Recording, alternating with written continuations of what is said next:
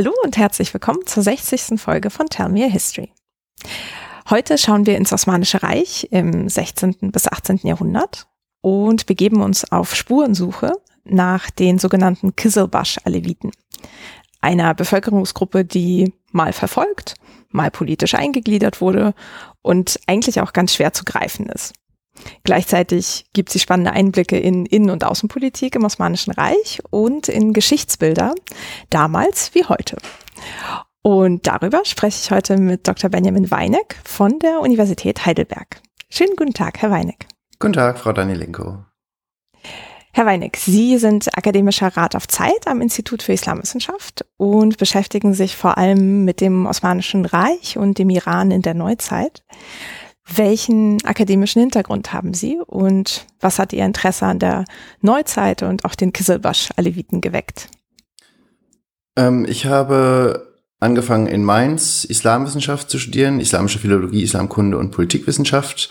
Ähm, bin dann nach einem Auslandsaufenthalt in der Türkei hier nach Heidelberg gekommen zum Weiterstudieren, beziehungsweise um meinen Magisterabschluss dann hier zu machen und noch als Student habe ich dann als Hiwi angefangen, für Robert Langer zu arbeiten. Und da gab es hier eine ziemlich große Alevitentumsforschung an einem Sonderforschungsbereich. Und darüber bin ich das erste Mal auch so mit diesem Thema in Berührung gekommen. Und nach meinem Abschluss 2013 hier habe ich dann auch ein Jahr in so einem kleinen alevitenbezogenen Projekt gearbeitet. Bin dann aber für meine Doktorarbeit an die Uni Bayreuth gewechselt und habe dann dort eben in Islamwissenschaft promoviert. Danach hatte ich da noch die Leitung einer Nachwuchsforschungsgruppe inne, wo wir uns ein bisschen genereller mit gegenwärtigen und historischen Konstellationen von Pluralität, Abweichung, Integration und dergleichen beschäftigt haben. Und ich bin dann 2021 zum Wintersemester wieder hier nach Heidelberg gekommen und genau, bin jetzt hier als akademischer Rat auf Zeit beschäftigt am Lehrstuhl Islamwissenschaft. Also das heißt so, das Interesse für diesen thematischen Bereich ist so bedingt durch die Betreuung vor allem gekommen. Genau, und meine Hiwi-Tätigkeit, da wo ich mich dann das erste Mal eigentlich so mit Aleviten beschäftigt habe und da das jetzt hier so ein Forschungsschwerpunkt eigentlich damals bestanden hat, habe ich das irgendwie ja dann gleich so mitgekriegt und mich auch dafür angefangen zu interessieren. Ähm, Im Rahmen meiner Magisterarbeit habe ich mich dann um die andere Seite der Medaille eigentlich gekümmert. Da habe ich zu Polemik gegen den mystischen Orden der Bektashis geschrieben. Da habe ich mich mit einem Text auseinandergesetzt von einem sunnitischen Gelehrten in spätosmanischer Zeit, der eben aufgelistet hat, was es so alles für Ungläubige im Reich gibt. Ähm, so das war dann einmal so diese Startseite und dann für meine Doktorarbeit bin ich dann auf die andere Seite quasi gewechselt und versucht zu schauen, was kann man denn irgendwie aus der Perspektive der Untertanen schauen, wie haben die sich ja eigentlich mit dem Staat gut gestellt in lokalhistorischer Perspektive, was konnte man darüber herausfinden. Mhm. Und wann lebte dieser Gelehrte, der die Polemik schrieb? Äh, in der zweiten Hälfte des 19. Jahrhunderts. 1876 ist die erschienen. Okay. Und an diesem Forschungsbereich war das Wechseln dieser Perspektiven von Staats zu vielleicht so von unten Geschichte auch schon gegeben? Ähm, eigentlich gar nicht so sehr. Also die Forschung hier hat sich vor allem um alevitische Rituale bemüht. Also sowohl gegenwartsbezogen als auch äh, historisch, weil wir hier so einen Bestand von Handschriften aus alevitischem Familienbesitz hatten, die vor allem Gegenstand der Forschung daran waren.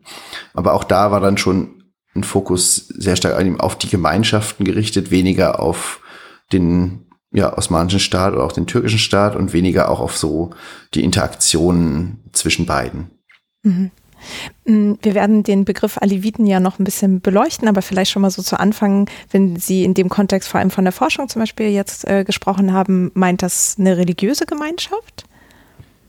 Genau, wenn wir heute über Aleviten reden, äh, meinen wir damit eine religiöse Gemeinschaft, die ja, deren Zugehörigkeit zum Islam gar nicht unumstritten ist. Also gerade so in deutschen, europäischen Kontext wird schon trefflich darüber gestritten, ob Aleviten überhaupt Muslime sind oder irgendwie eine islamische Strömung eigenen Charakters. Jedenfalls lassen sie sich aufgrund von Normen und Praktiken schon dezidiert von sunnitischen Islam, aber auch vom schiitischen Islam unterscheiden. Ähm, es gibt aber auch Berührungspunkte, vor allem eben zum schiitischen Islam und zur islamischen Mystik, der Gestalt, dass es schon auch Argumente dafür gibt, Aleviten zu Muslimen zu zählen. Aber es gibt auch Ansichten, die sagen, ja, die Unterschiede sind so groß, dass man da auch eigentlich von einer eigenen Religionsgruppe sprechen kann. Hm.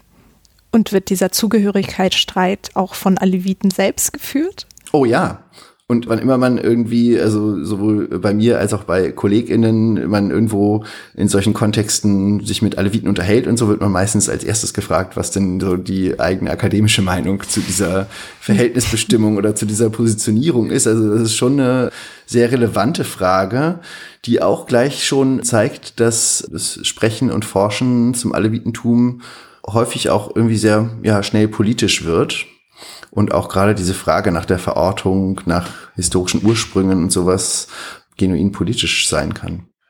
Ja. Und als Sie vorhin sagten, dass Sie in der Türkei unter anderem im Ausland studiert haben, heißt das im Magisterstudiengang war bei Ihnen Türkisch die Erstsprache? Im Magister, also in Mainz, da mussten wir tatsächlich noch alles drei gleichermaßen lernen, also Arabisch, Persisch und Türkisch gleichberechtigt lernen. Da gab es keine Präferenzen. Äh, man musste durch alles durch. Mein Türkisch-Schwerpunkt hat sich dann vor allem erst entwickelt, als ich hier nach Heidelberg kam. Ähm, da habe ich dann halt bei Michael Ursino studiert und bin dann da auch erstmals mit Osmanisch so in Berührung gekommen. Und darüber hat sich das dann entwickelt. Mhm. Und haben Sie dann in der Türkei auch Osmanisch weitergelernt? Das habe ich da auch gemacht. Ähm, das war ein bisschen schwierig, weil der Osmanischunterricht auf Türkisch war irgendwie, aber ich habe versucht, da so viel wie möglich mitzunehmen. Genau. War das zusammen mit türkisch-MuttersprachlerInnen? Genau, ja. Was sehr interessant war, weil wir uns gerade ältere Texte so alle zusammen auch irgendwie als Fremdsprache aneignen mussten, weil auch türkische MuttersprachlerInnen hatten da natürlich ihre Probleme und mussten genauso Wörterbücher verwenden, wie ich das musste.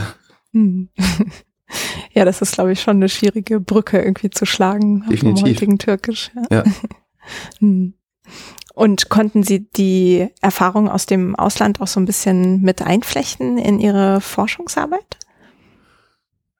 Ja, ganz bestimmt. Also natürlich habe ich dadurch ein tieferes Verständnis dessen erhalten, wie so die Türkei heutzutage funktioniert und äh, wie auch gerade Themen wie ja, Kurden in der Türkei, Aleviten in der Türkei und so weiter funktionieren. Auch weil ich damals schon Kontakt zu Aleviten hatte, was mir da noch gar nicht so stark bewusst war. Also im Nachhinein war mir das dann irgendwie viel wichtiger oder klarer, über was wir da alles so gesprochen haben. Aber ja, das hat mir schon geholfen, da auch ein Interesse zu entwickeln. Und ich war dann später im Studium auch noch mal längere Zeit in Iran, in Teheran zum Persisch lernen. Und darüber kam dann auch dieses ja, Interesse so an beiden Regionen irgendwie zustande. Und in diesem alevitischen historischen Kontext spielt das schon auch eine Rolle. Da kommen wir wahrscheinlich später nochmal drauf zu sprechen. Osmanisch-safavidische Konflikte und die historischen Alevitenwander, wichtige Akteure, die dann aber später zwischen beiden Stühlen saßen, sodass so dieses Alevitenthema schon auch das so ein bisschen reflektiert, dass ich mich zu beiden Regionen irgendwie hingezogen gefühlt habe. Hm. Ja. Und was machen Sie jetzt im Schwerpunkt? Jetzt im Zuge meiner Habil beschäftige ich mich mit der Frage von Herrschaftsintensität und äh, staatlicher Durchdringung verschiedener Regionen.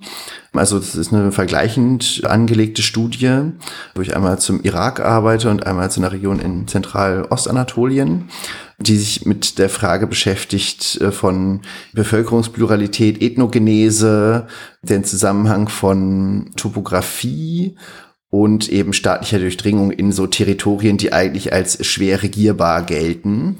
Das ist auch eine Frage, die sich bei meiner Beschäftigung mit den Aleviten entwickelt hat, der ich jetzt mal genereller nachgehen möchte, auch nicht nur mit Fokus auf Aleviten, sondern auch mit Kurden beispielsweise.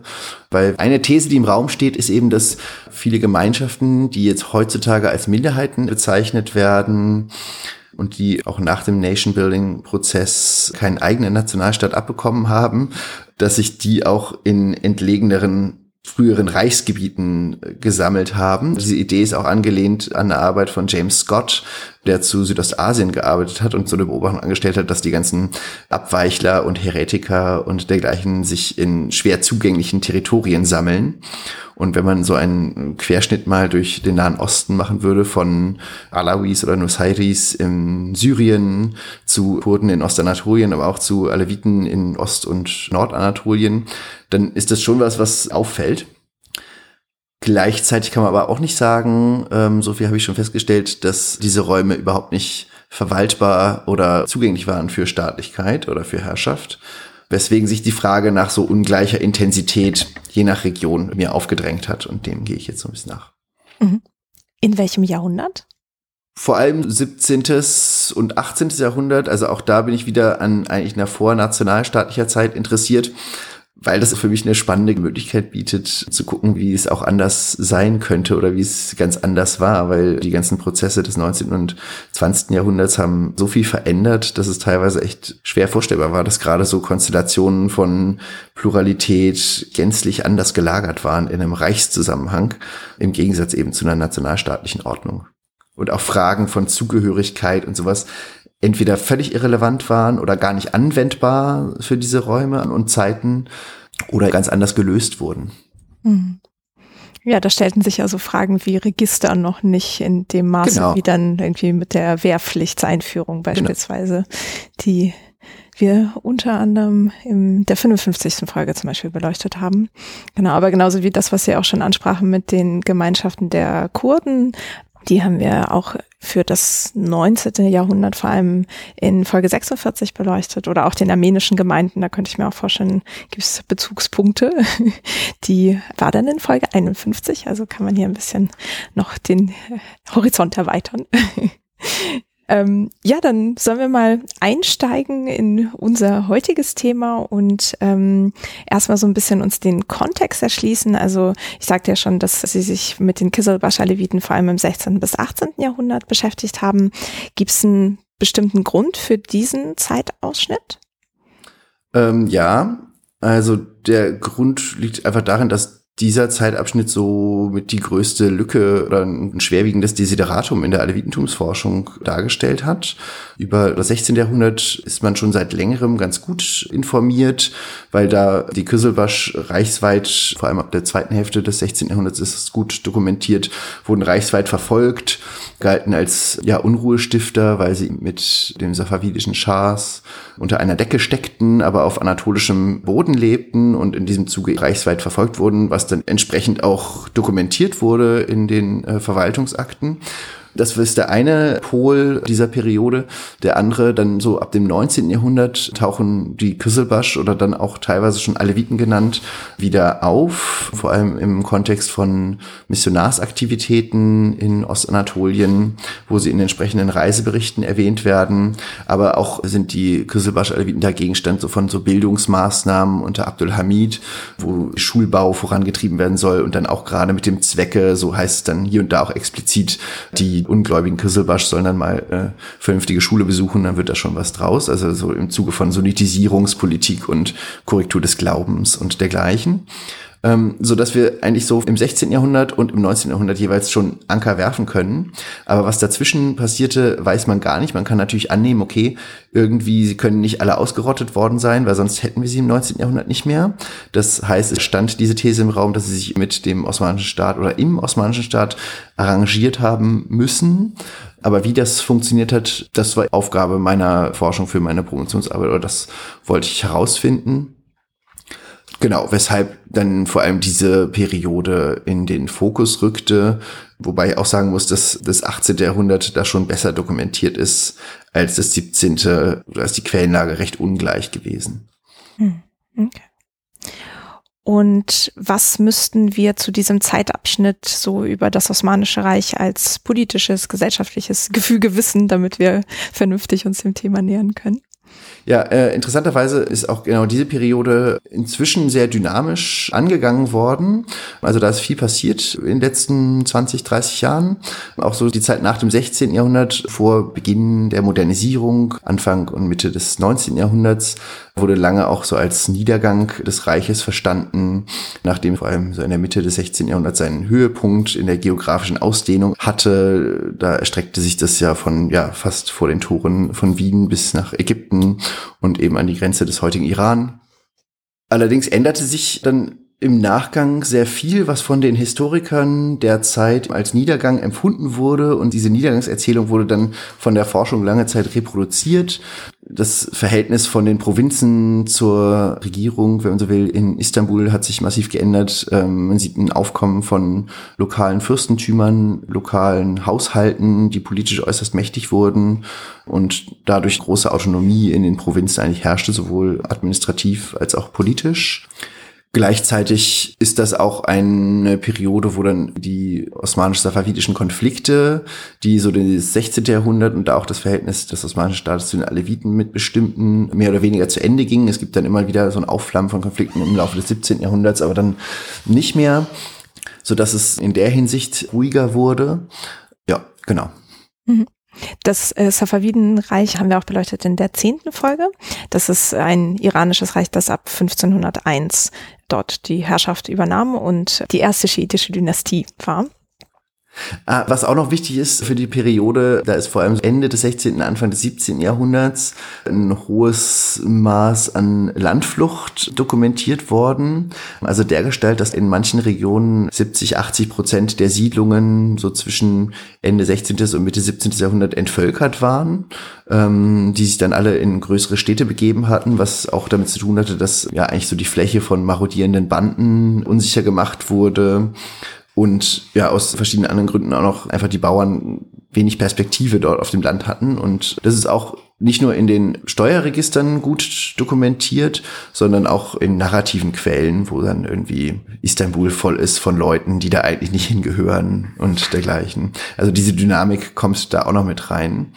Das vielleicht schon mal so, weil wir vielleicht dann noch auf die Frage von alevitischen Siedlungen kommen. Und die Entstehung von alevitischen Siedlungen muss man auch vor diesem Hintergrund sehen, dass viele Siedlungen in Zentral- und Ostanatolien entvölkert wurden in dieser Zeit. Mhm. Und gab es dann Zusammenhang zwischen Landflucht unter anderem wegen Banditen und der Abnahme der Zentralgewalt?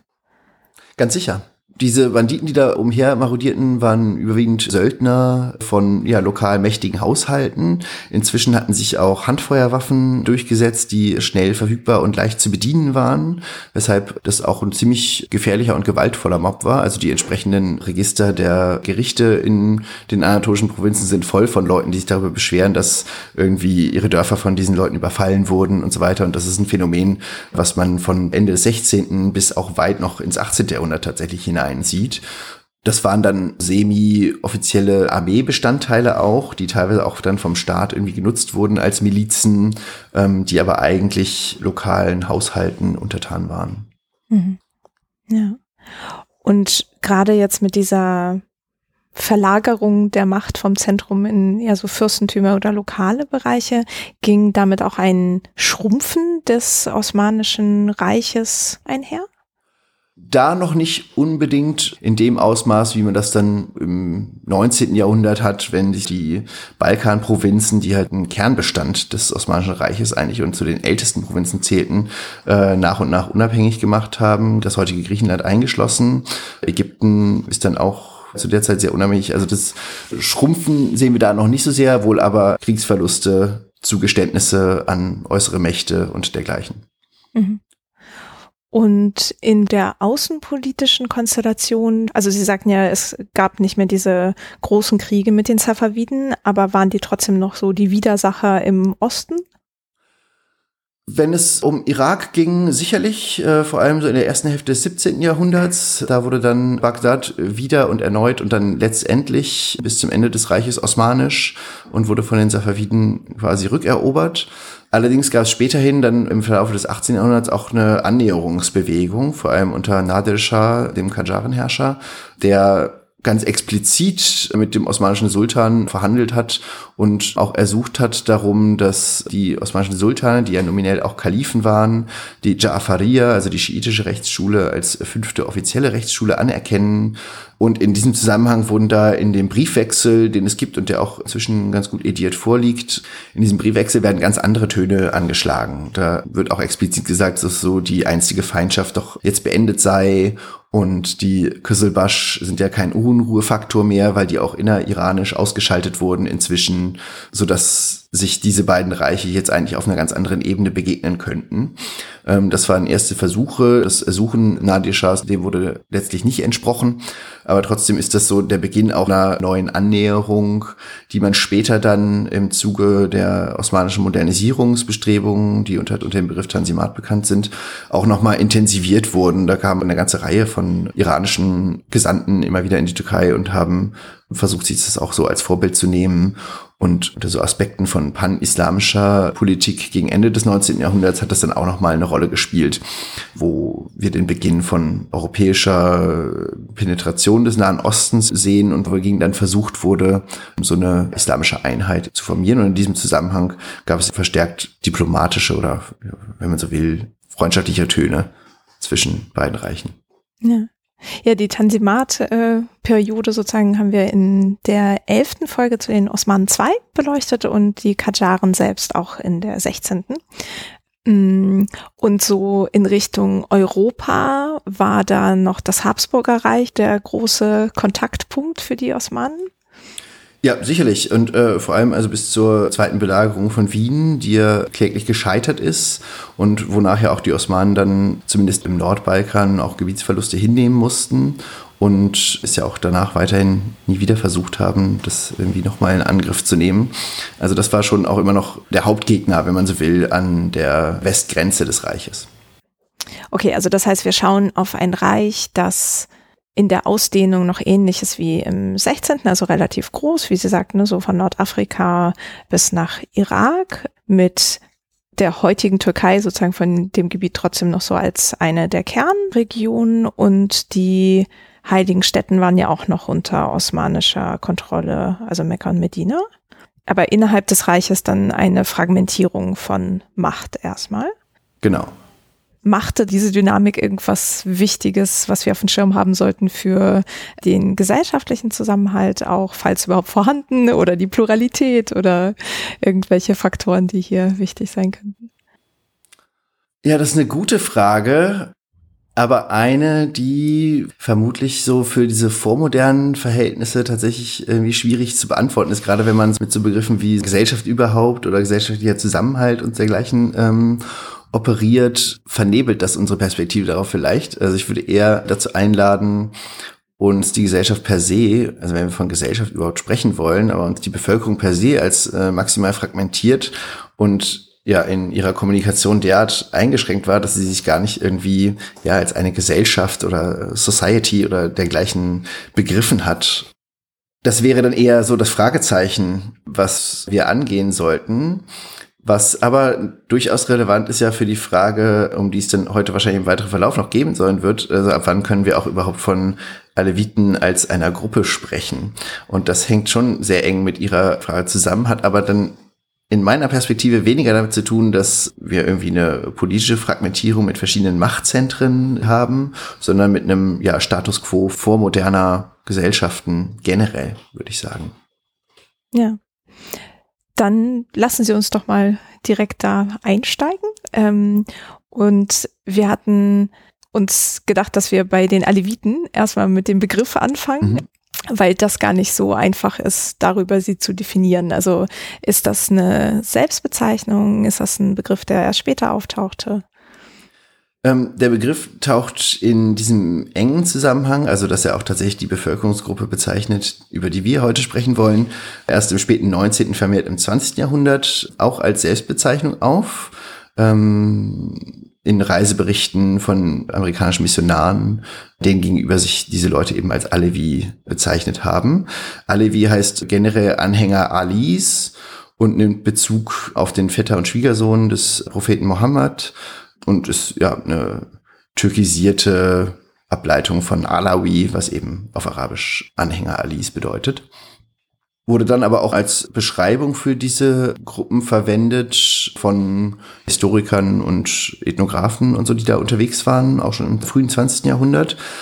Generell wird davon ausgegangen, dass die historische Bezeichnung für diese Gruppen Küsselbasch ist, was wörtlich übersetzt Rotkopf bezeichnet. Das nimmt Bezug darauf, dass den Anführern der Truppenkontingente, die unter safavidischer Führung standen, so eine rote Kappe verliehen wurde als Erkennungsmerkmal.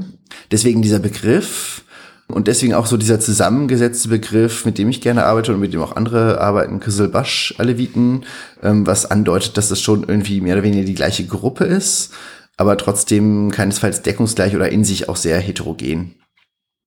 Und also wir, wir haben ja jetzt das religiöse Element, also das sich zurückbeziehen auf Ali, aber gleichzeitig das politische, wenn ich das mhm, richtig höre. Genau. Also das heißt eigentlich der einer der Ursprünge ist in der Armeelandschaft der Safaviden.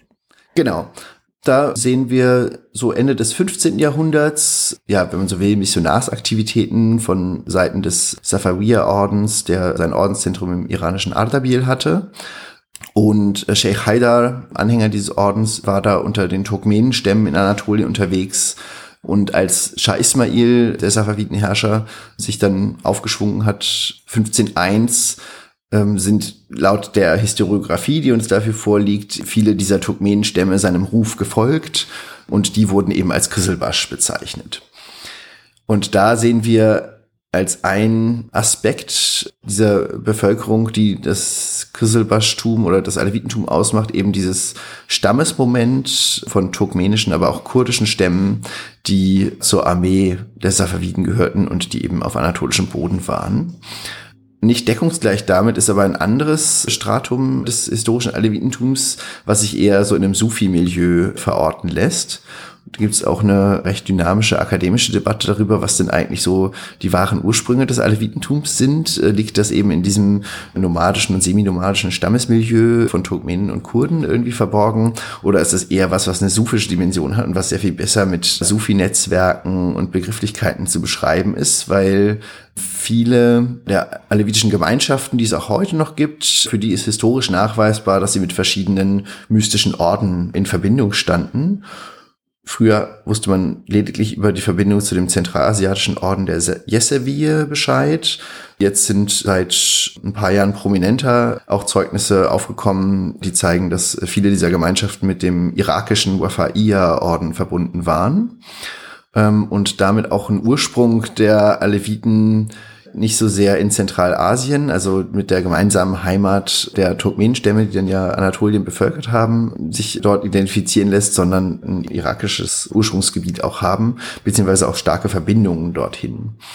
Ähm, und dann haben wir noch den mystischen Orden der Bektashis, zu dem die auch in Verbindung standen, also viele dieser alevitischen Gemeinschaften, aber muss man sagen, vor allem der südanatolischen. Auch da ziemlich heterogen das Ganze. Und dann kommt das dritte Aspekt eigentlich noch hinzu, dass es jenseits dieses Stammesmilieus und jenseits dieses Sufi-Milieus ja auch irgendwie einfache Bauern gegeben haben mag und offensichtlich gegeben hat, die auch dem Ganzen angehangen sind, beziehungsweise die wir auch als historische Aleviten oder Vorfahren der heutigen Aleviten bezeichnen können. Denn in den osmanischen Akten, die so die ganze äh, Verfolgung und dergleichen dokumentiert, da ist immer wieder die Rede auch von Dorfgemeinschaften oder von Leuten, die Dörfler irgendwie aufwiegeln und für die Sache der Safaviden vereinnahmen wollen. Also wir haben da auch noch dieses Stratum von einfachen Dorfbewohnern und Bauern, die auch mit dahin zugezählt werden müssen. Ja. Mm, aber sufische Orden sind jetzt nicht per se etwas Anatolisches. Also gab es die woanders auch? Genau, ja, ja, die gab es eigentlich in der gesamten islamischen Welt, also von Zentralasien bis nach Nordafrika oder auch ins subsaharische Afrika. Das waren weit gespannte Netzwerke, gänzlich unterschiedlicher Linien, die auch unterschiedliche Praktiken hatten und auch in einem islamischen religiösen Spektrum ganz unterschiedlich verortet werden können. Grundsätzlich wurde mal gesagt, dass die islamische Mystik irgendwie immer mindestens halb schiitisch ist. Das liegt daran, dass viele dieser Orden eine Genealogie haben, die sie auf Ali eben zurückführen. Und da sind dann auch eben auch die Schnittmengen zu den Aleviten zu sehen. Genau, aber Bisher sind wir nur über die Verbindung dieser alevitischen Gemeinschaften zu diesen drei Orden, also Yeseviye, Wafa'iyya und Bektashi-Orden unterrichtet. Mhm. Okay. Und innerhalb dieser drei Bereiche, die unter anderem als Ursprünge des Alevitentums erachtet werden, haben da die AkteurInnen selbst auch diese Bezüge hergestellt? Also, dass zum Beispiel, was weiß ich, ein Bauer im Nordirak sich irgendwie verbunden gefühlt hat mit einem turkmenischen Stamm. Ja, also ganz in diese unteren Strata der Gesellschaft kommen wir ja leider aufgrund der Quellenlage meistens gar nicht ran. Deswegen reden wir hier meist auch tatsächlich über Eliten. Wenn man so will. Also über religiöse Spezialisten, über Anführer von heiligen Abstammungsgemeinschaften, die im Alevitentum eine Rolle spielen ähm, und die dann eben auch aufgrund ihrer Wichtigkeit Spuren in der Dokumentation hinterlassen haben. Das auch irgendwie ganze Dorfgemeinschaften dem Ganzen angehangen haben müssen. Das ist dann, sind auf Indizien basierende Argumente, weil man sich so ein Dorfleben in der Vormoderne dann schon so vorgestellt haben könnte. Aber da kommen wir tatsächlich ganz schlecht hin. Mhm, ja. Und auf dieser Elitenebene wurden da so überregionale oder so zwischen verschiedenen Gruppen wie eben den Sufis oder dem Militärstämmen irgendwie Verbindungen gemacht? Ja, äh, punktuell sind wir ganz gut darüber unterrichtet für bestimmte Gemeinschaften. Also es gibt zum Beispiel den Fall der alevitischen Gemeinschaft der Delegarkens, die so im Raum Malatya, also das ist so Südanatolien, ihr Zentrum haben, die regelmäßig in Kontakt waren mit den Bektashis in Irak. Da sind regelmäßig Individuen aus dieser Gruppe der Delegarkens nach Najaf und Kerbala gereist und haben sich dort Genealogien ausstellen lassen. Und ähm, die wiederum hatten Anhängerschaft unter diesen ja, turkmenischen und kurdischen Stämmen, die so als teilweise schon sesshafte, aber teilweise auch noch halb normalisierend in der Umgebung waren. Und da gibt es auch Dokumente, die sagen, okay, diese Gruppierungen sind denen abgabepflichtig und so weiter. Also da gibt es Hinweise darauf, die sich wahrscheinlich auch dann auf andere Gruppierungen in anderen Regionen übertragen lassen. Aber ganz genau wissen, wie das äh, funktioniert hat, wissen wir es nur von dieser Gruppe. Mhm. Okay. Und auch wenn die Quellen eben von den Eliten geschrieben werden, die manchmal andere Zuschreibungen treffen als die Menschen selbst. Aber ähm, Sie sagten ja vorhin, dass die Bezeichnung vor allem historisch gesehen eher Kisselbasch war und haben sich dann solche Ordensmitglieder zum Beispiel auch dann als Kisselbasch bezeichnet? Nee, dieser Begriff Kisselbasch wurde dann vor allem von osmanischer Seite benutzt, um sie als ja solche zu markieren. Es war ein pejorativer Begriff, der irgendwie eine Konnotation von Abweichung, von Häresie und dergleichen hatte. Diese Kisselbasch wurden auch noch mit anderen ähnlichen Begriffen belegt, die so aus diesem Spektrum von Häresie und Abweichung irgendwie kommen. Wenn es darum ging, auch von außen diese Gruppen zu beschreiben, hat man sie meistens irgendwie als Nachfahren von oder so bezeichnen. Und so haben sie sich auch oft selber bezeichnet. Ich bin Nachfahre von, bleiben wir beim Beispiel Dedegarken, das war ein als heilig erachtete Figur, von der eben diese alevitische Gruppe abstammt oder eine Abstammung sich vorstellt und diese konstruiert. Und dann war das eben die Nachfahren dessen. So hat man das Ganze terminologisch umschrieben. Also es hieß dann immer Evlad, also der Plural von Walad. Was Kind heißt. Genau, ja. Okay, also das heißt, wenn ich Aleviten zu diesen Gruppen sage, dann zeige ich, dass ich aus dem 19. oder 20. Ja, Jahrhundert komme. Und wenn genau. ich Kisselbasch sage, bin ich aus der osmanischen Staatsperspektive unterwegs. Genau. Wobei es auch durchaus Fälle gibt, wo dieser Begriff Küsselbasch dann äh, im 20. Jahrhundert auch als Selbstbezeichnung übernommen wurde. Ne? So, also das äh, sieht man ja häufig so bei Stigmata, dass sie dann von der Gruppe selbst angeeignet werden, um damit dann produktiv umzugehen.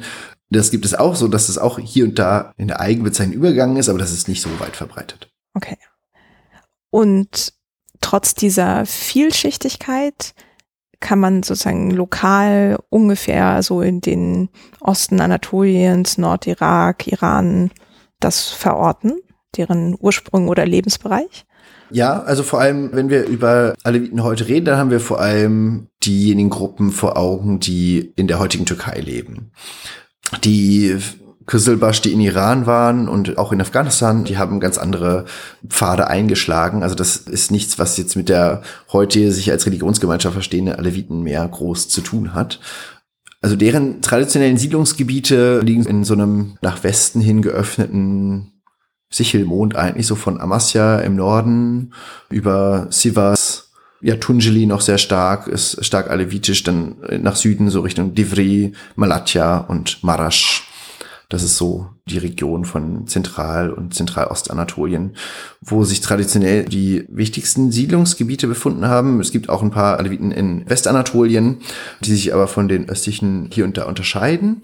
Traditionelle Siedlungsgebiete wird es deswegen auch genannt, weil gerade im Zusammenhang von Land-Stadt-Migration so ab den 50er, 60er Jahren dann ja auch transnationale Migration im Sinne von Gastarbeiteranwerbungen und so weiter ähm, sich da ja vieles geändert hat, was aber nicht nur alevitische Dörfer betrifft, sondern gänzlich den ruralen Raum in der Türkei und eine starke Urbanisierung eben eingesetzt hat, die auch dazu geführt hat, dass die meisten jungen Leute aus diesen Dörfern verschwunden sind und dann nur noch irgendwie im Sommer mal hinfahren oder so.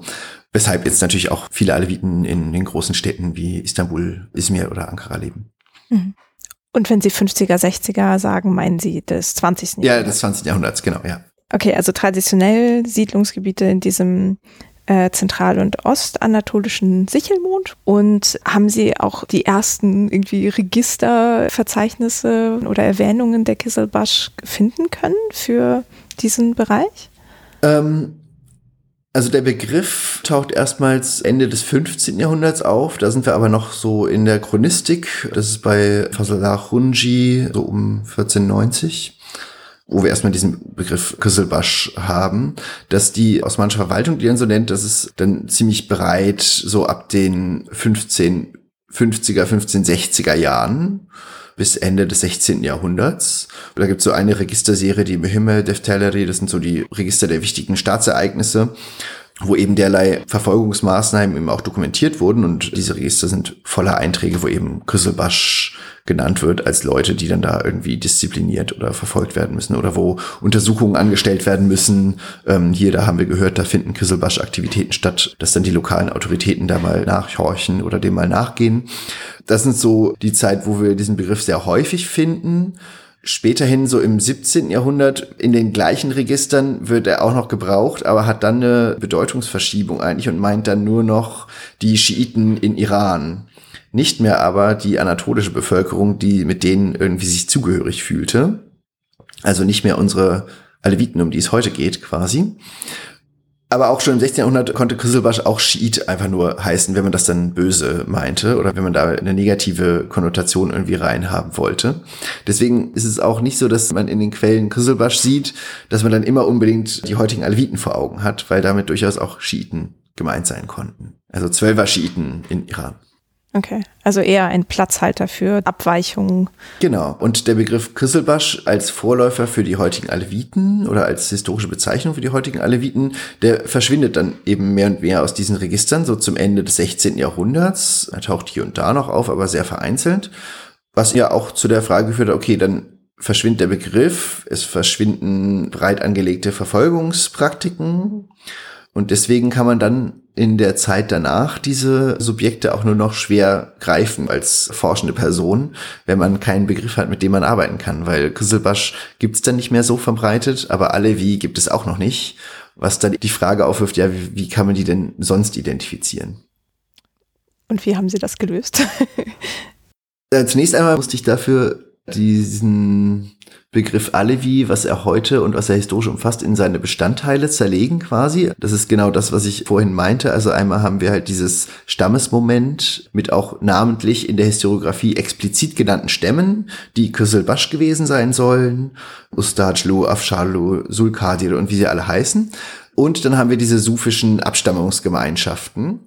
Und wenn die eben bei ihren Namen genannt werden in den Quellen und als solche auftauchen, vorhin hatten wir das Beispiel Dedegarken, Evladlare oder so, der Nachfahren dieses Dedegarken, dann können wir sie darüber eben als solche identifizieren und können dabei gleichzeitig den Befund machen, dass wenn immer diese Leute nicht verfolgt wurden oder nicht in irgendeiner Weise mit pejorativen Bezeichnungen belegt werden sollten, hat man sie halt bei ihren Alternativbezeichnungen benannt so dass das dann auch gleichzeitig eine Perspektive auf jene Räume eröffnet, wo die Vorfahren der heutigen Aleviten eben nicht verfolgt wurden, sondern in anderen Funktionen in diesen Quellen auftauchen. Hm. Ja. Also so ein bisschen Familienstammbäume produzieren und Lücken finden. Genau, genau, genau. Hm. Okay. Mm, bevor wir genau darauf gucken, also wie mit ihnen umgegangen wurde, ähm, vielleicht nochmal, gibt es irgendwas, was wir wissen müssen über ähm, irgendwelche Besonderheiten dieser Gruppen, sei es jetzt in gesellschaftlicher Form, also wie sie sich organisiert haben oder vielleicht auch irgendwelche Praktiken, die wichtig zu wissen sind? Ja, da müssen wir sagen, alles, was wir darüber wissen, wissen wir natürlich aus der modernen Zeit. Also so was so historische Ritualistik und so das angeht, das ist natürlich ein schwieriges Feld und lässt sich nur punktuell rekonstruieren. Aber ich hatte ja vorhin schon gesagt, die Aleviten unterscheiden sich schon signifikant sowohl vom sunnitischen als auch vom schiitischen Islam durch eine Reihe von Glaubensnormen und Praktiken, sind aber auch stark von der islamischen Mystik beeinflusst. Beispielsweise dahingehend, dass sie eher so eine, wenn man so will, esoterische Auslegung von der islamischen Lehre kennen und in ihrem Streben nach Gotteserkenntnis eher so auf die mystischen und inneren Dimensionen des Glaubens abzielen. Der Weg zu dieser Gotteserkenntnis ist vierstufig, ganz ähnlich wie das auch in verschiedenen anderen mystischen islamischen Kreisen der Fall ist. Ähm, und auf dieser Vier-Stufen-Lehre, Dirt Couple heißt das im alawitischen Kontext, da ist die Scharia die allererste Stufe, dann kommt der mystische Weg, dann die Gnosis oder die, die mystische Erkenntnis, bevor man sich dann mit der Göttlichkeit der Wahrheit vereinen kann. Und da aber auf dieser Stufenlehre die Scharia quasi die unterste ist, ist man als Alevit qua Geburt schon darüber hinweg und befindet sich schon auf dem Weg des rechten Glaubens weshalb so gängige sunnitische, aber auch schiitische Praktiken wie Fasten zu Ramadan, Pilgern nach Mekka und dergleichen überwiegend nicht beachtet wird bei Aleviten. Ähm, was ihnen natürlich von sunnitischen, aber auch von schiitischen Geistlichen immer wieder vorgeworfen wird, dass sie dadurch ketzerische Praktiken verfolgen und als Abweichler gelten können und so weiter.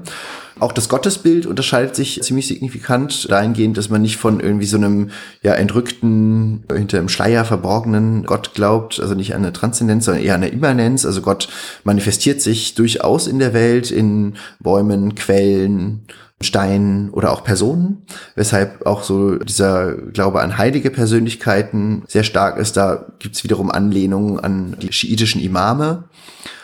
Damit einhergeht auch so eine Siarets-Praxis, also so Pilgern zu Gräbern dieser Heiligen und dergleichen. Also es gibt schon eine ganze Reihe von Unterschieden zu den jeweils größeren islamischen Denominationen oder Strömungen, was wie gesagt auch häufig von deren Seite eingesetzt wurde, um die Aleviten eben ja, zu denunzieren. Mhm.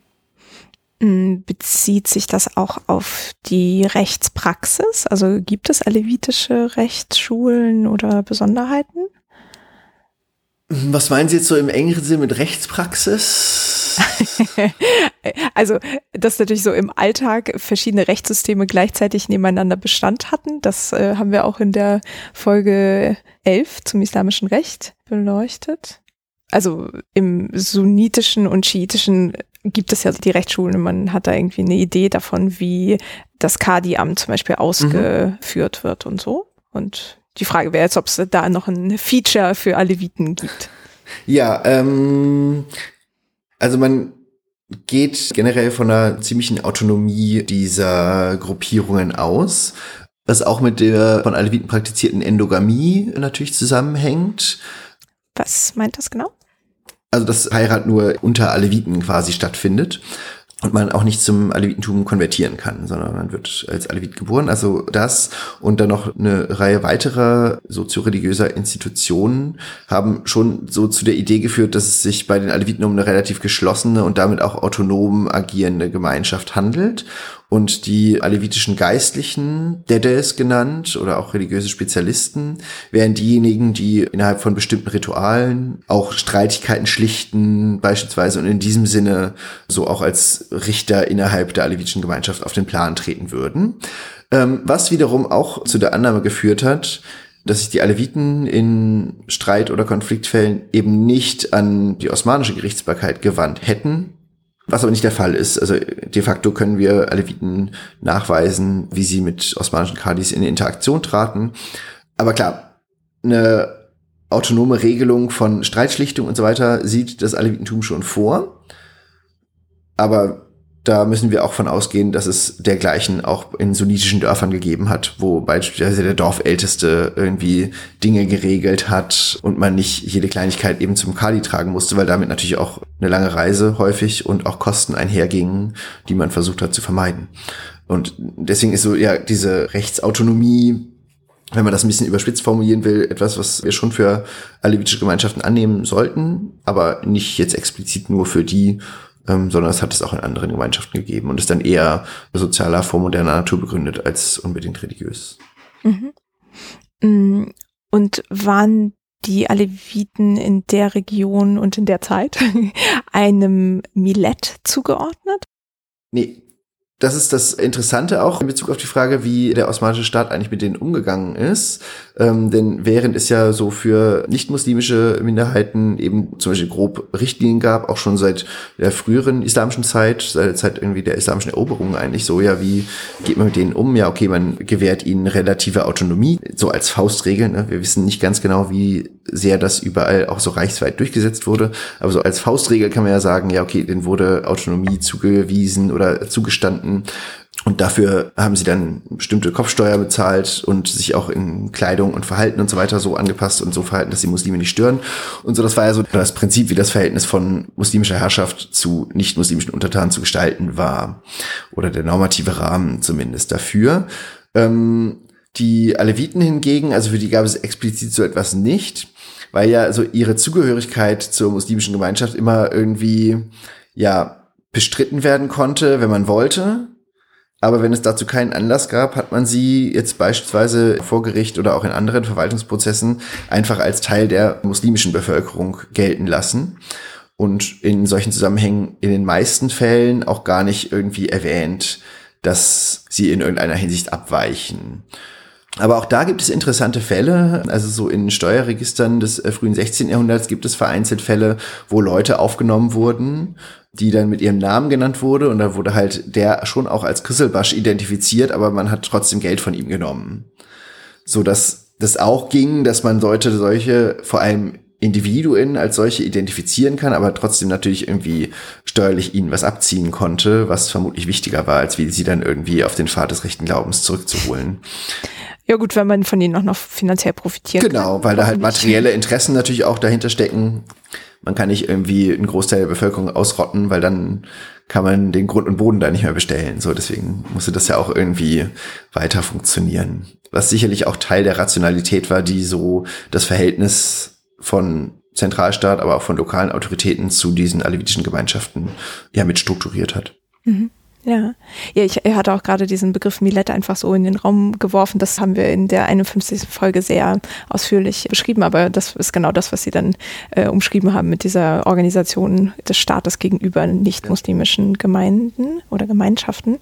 Ähm, wobei ich das jetzt gerade, das, was Sie als Widerspruch ausgedrückt haben, noch nicht ganz nachvollziehen kann. Also jemand wurde in einem Register als Kiselbash bezeichnet und ihm wurde trotzdem Geld abverlangt. Mhm ich hatte das jetzt so verstanden, dass gerade weil die Person als Kisselbasch bezeichnet worden wäre. Ja, muss ich spezifischer formulieren, wurden trotzdem die ganz normalen steuerlichen Sätze abgenommen, wie sie auch jedem anderen Bauern in diesem Dorf oder in dieser Region abgenommen wurden. Und er wurde nicht anders behandelt und es wurde auch kein Hinweis darauf gemacht, dass man den irgendwie disziplinieren müsste oder irgendwie bestrafen müsste. Also man hat ihn einfach als Kisselbasch identifiziert, vermutlich weil die Kommission, die da unterwegs war, um die Steuern zu erheben oder die Individuen das erzählt bekommen haben oder vielleicht hat sich der Ibrahim war einer davon auch selber so vorgestellt, ist ja auch egal, aber auf jeden Fall sehen wir daran, dass punktuell sich die Obrigkeit schon darüber bewusst war, okay, da leben Leute, die sind potenziell irgendwie Abweichler,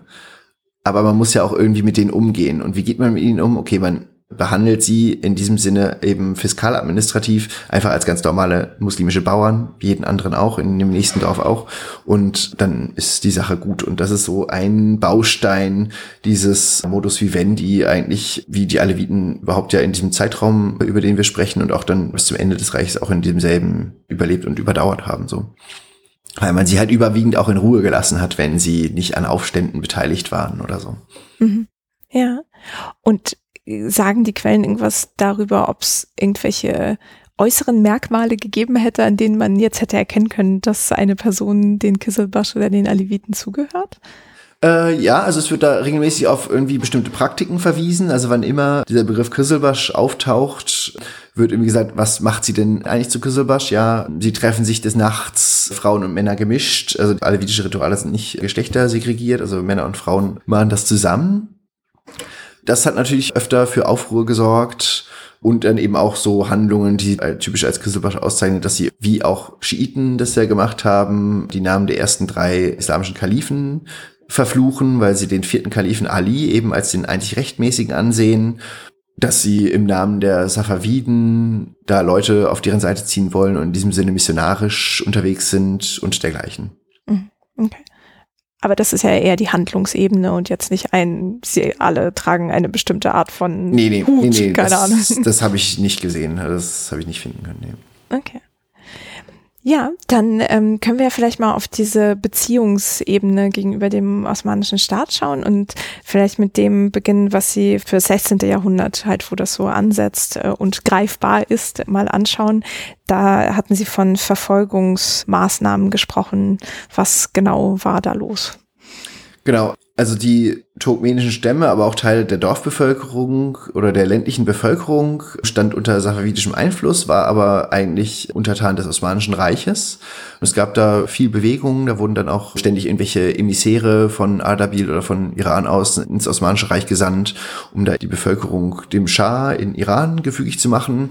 Und wann immer die osmanische Hohe Pforte das mitbekommen hat, hat sie ja Gegenmaßnahmen eingeleitet und in diesem Zusammenhang dann die Leute, die da untreu geworden sind, sag ich mal, oder die sich auch an anti-osmanischen Aufständen beteiligt haben, die teilweise vom Schah in Iran angezettelt wurden. Die wurden dann unterdrückt oder niedergeschlagen und meistens wurden die Anführer dieser Aufständischen entweder umgebracht oder umgesiedelt auf den Balkan oder später nach Zypern beispielsweise. Und das ist so das, was so diese 16. Jahrhundert Periode der Verfolgung charakterisiert. Also man hat Leute, die dem Schah in Iran gefügig waren, aber auf osmanischem Boden waren, was eben als politisch disloyal galt. Und es wurde dann eben häufig auch in der Sprache der religiösen Abweichung dann legitimiert. Ähm, das sind Ketzer und womit dann eben gemeint wurde, dass sie keine sunnitischen Muslime waren. Da müssen wir was dagegen tun. Und das ist etwas, was wir dann wirklich auch sehr breit in den Quellen dokumentiert sehen. Also in ganz Anatolien fanden solche Verfolgungen statt, bis nach Nordirak auch, auch auf dem Balkan. Mhm. Und wurden diese Gruppen dann in verschiedene Regionen umgesiedelt oder in eine bestimmte? Ähm, da im 16. Jahrhundert war vor allem noch Zypern ein Hotspot der Umsiedlung quasi, was ja in den 1570ern osmanisch wurde und dann danach hat man angefangen, das eben dadurch auch zu osmanisieren. Aber das waren keine groß angelegten Aktionen. Also die Quellen geben nicht her, dass man da irgendwie schiffeweise die Leute dahin verfrachtet hätte, sondern vor allem mit den Anführern solcher Aufstände oder solche Hauptagitateure oder so, die hat man da zur Rechenschaft gezogen teilweise auch umgebracht aber keine ganzen Dorfbevölkerungen oder so. Weil es ja auch von der normativen Seite des islamischen Rechts eine ziemlich schwierige Frage war, worüber sich die Gelehrten auch tatsächlich den Kopf zerbrochen haben. Kann man jemanden dafür bestrafen, nur weil man etwas anderes glaubt? Oder ist eine Handlung wichtiger, um da irgendwie eine Konsequenz zu ziehen. Und immer man irgendwelche Dorfgemeinschaften hatte, die man aber nicht an Aufständen beteiligt sah, sondern dann nur jemanden, der aktiv war, die auf die Seite der Safaviden zu ziehen, dann konnte man nicht oder nur schwerstlich die ganze Dorfbevölkerung bestrafen. Weshalb die auch häufig unwählig blieben, weshalb auch wieder von einer Kontinuität von Siedlungen mehr oder weniger ausgehen können. Mhm, okay. Und Sie hatten ja vorhin Hohe Pforte gesagt, das meint den Sultan oder Istanbul? Also eine osmanische Selbstbezeichnung eigentlich für den Regierungsapparat, genau. Okay, also das heißt, da im 16. Jahrhundert fanden diese Maßnahmen gegen die Kizilbash-Aleviten eher punktuell statt. Also so zwischen 1550er und bis in die 1590er rein, also eigentlich schon durchgehend und dann eben auch reichsweit. Danach findet sich das dann nur noch punktuell, dass Leute irgendwie auffallen, weil sie Küsselbasch sind. Also aus dem 17. Jahrhundert sind mir jetzt so ja, zwei Hände voll von Befunden bekannt, wo das dann mal wieder aufkam. Aber das wird dann zusehends ruhiger.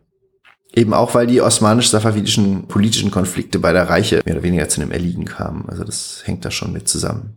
Hm, okay. Also dass dann entsprechend die iranischen Aktivitäten in dem Raum dann auch abnahmen. Hm. Ja, genau. Okay. Und Sie sagten ja, in diesem Zeitraum sieht man, dass da Aktivitäten gegen Sie vorgenommen wurden und dann gibt es eine Lücke, in der wahrscheinlich aber trotzdem noch irgendwelche Interaktionen stattfanden. Hm, was haben Sie denn finden können, in welcher Form dann der osmanische Staat in dieser Zwischenzeit sozusagen mit den Kizilbash-Aleviten umging? Also eigentlich schon zeitgleich auch zur Verfolgung dieser Küsselbasch-Aleviten, die sich irgendwie als Aufständige oder als Abweichler identifizieren ließen, lassen sich andere Praktiken feststellen.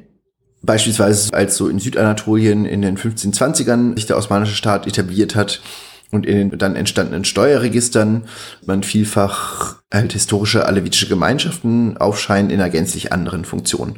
Um nochmal beim Beispiel dieses Ojaks oder dieser heiligen Abstammungsgemeinschaft der Dedegarken von vorhin zu bleiben, ähm, da gibt es bestimmte Tekes, also das sind so Sufi-Konvente, die Bewohner derer dafür verantwortlich waren, beispielsweise Reisenden Obdach zu gewähren, das umliegende Land zu bewirtschaften und dergleichen.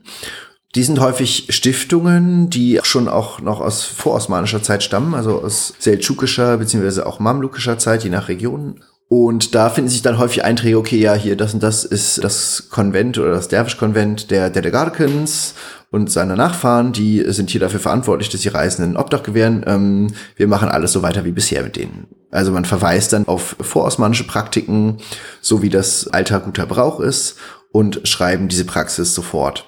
Und diese Leute lassen sich als historische Vorfahren heutiger Aleviten identifizieren, waren aber anders als die ja aufrührerischen Dorfbewohner oder aufrührerischen halbnomadischen Turkmenenstämme ganz anders gelagert und deswegen auch in dem sozioreligiösen Spektrum des Alevitentums anders gelagert, aber deswegen auch ja ganz anders behandelt von Seiten des Staates. Und weil sie in dieser Lokalverwaltung auch eine wichtige Funktion inne hatten, hat man da natürlich versucht, die mit einzubinden, quasi.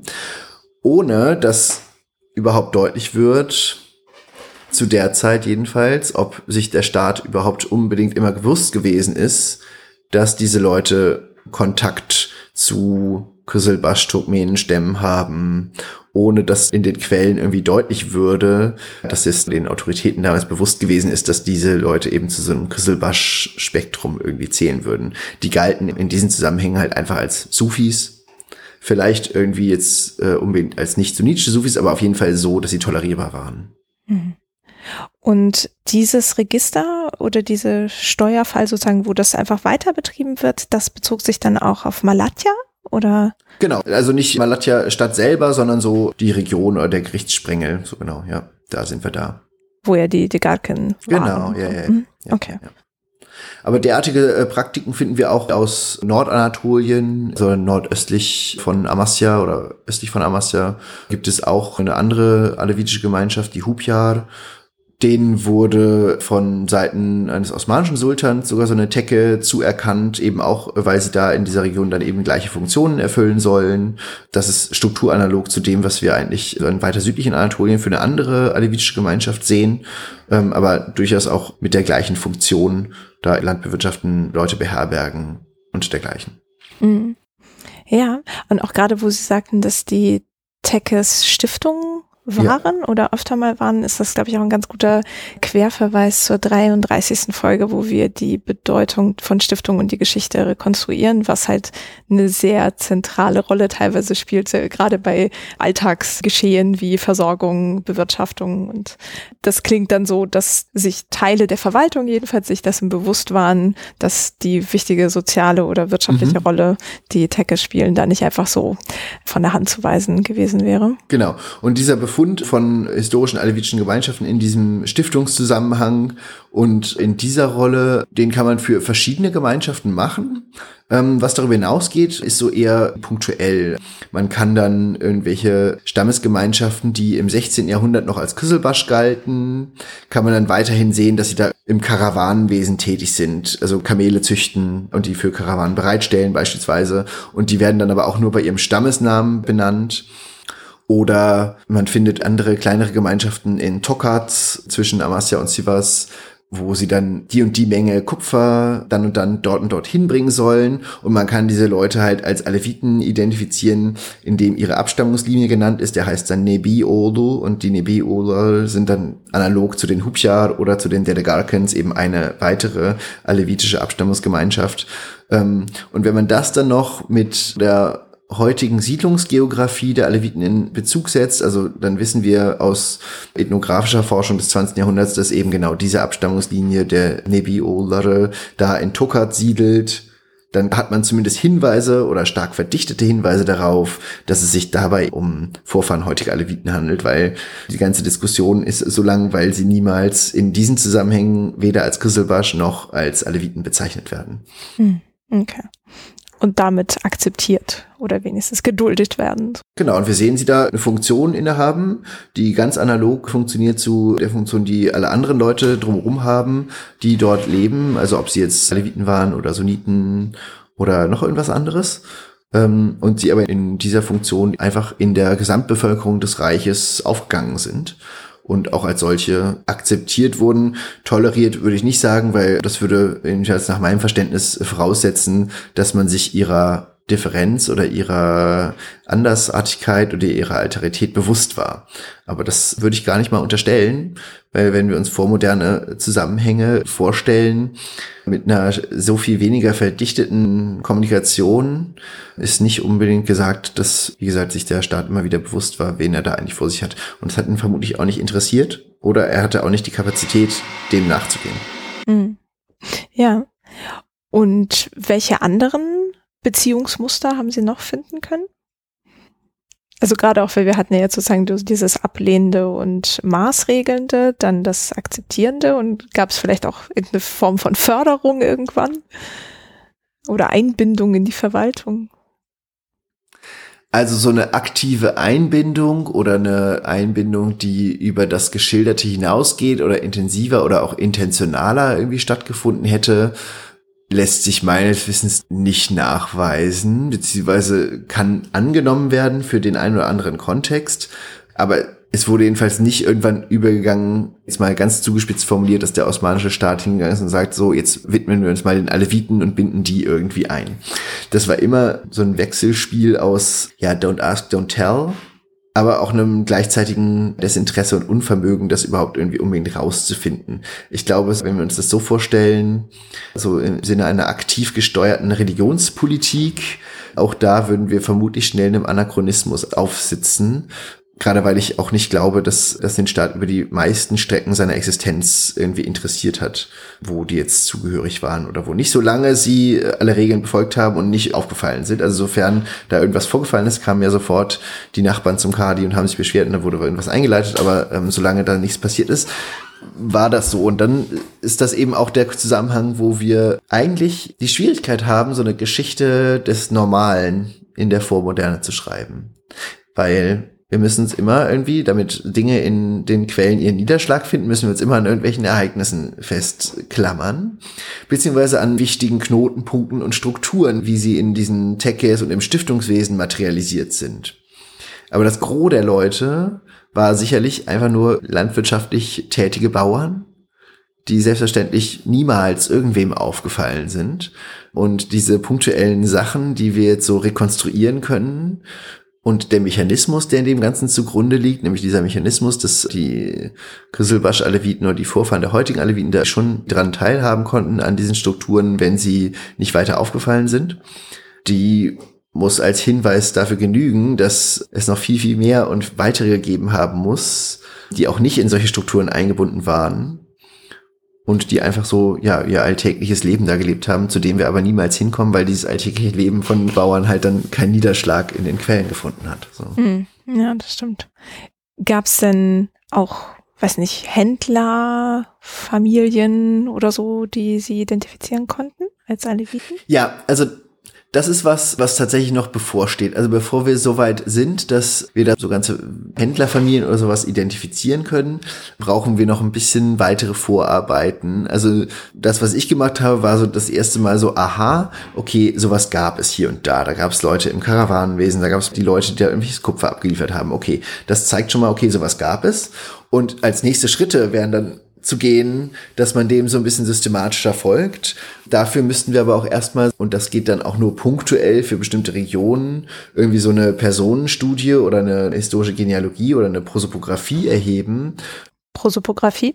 Also eine historische Personenkunde, wo wir dann Leute auch über ihren Namen in Quellen möglicherweise identifizieren können.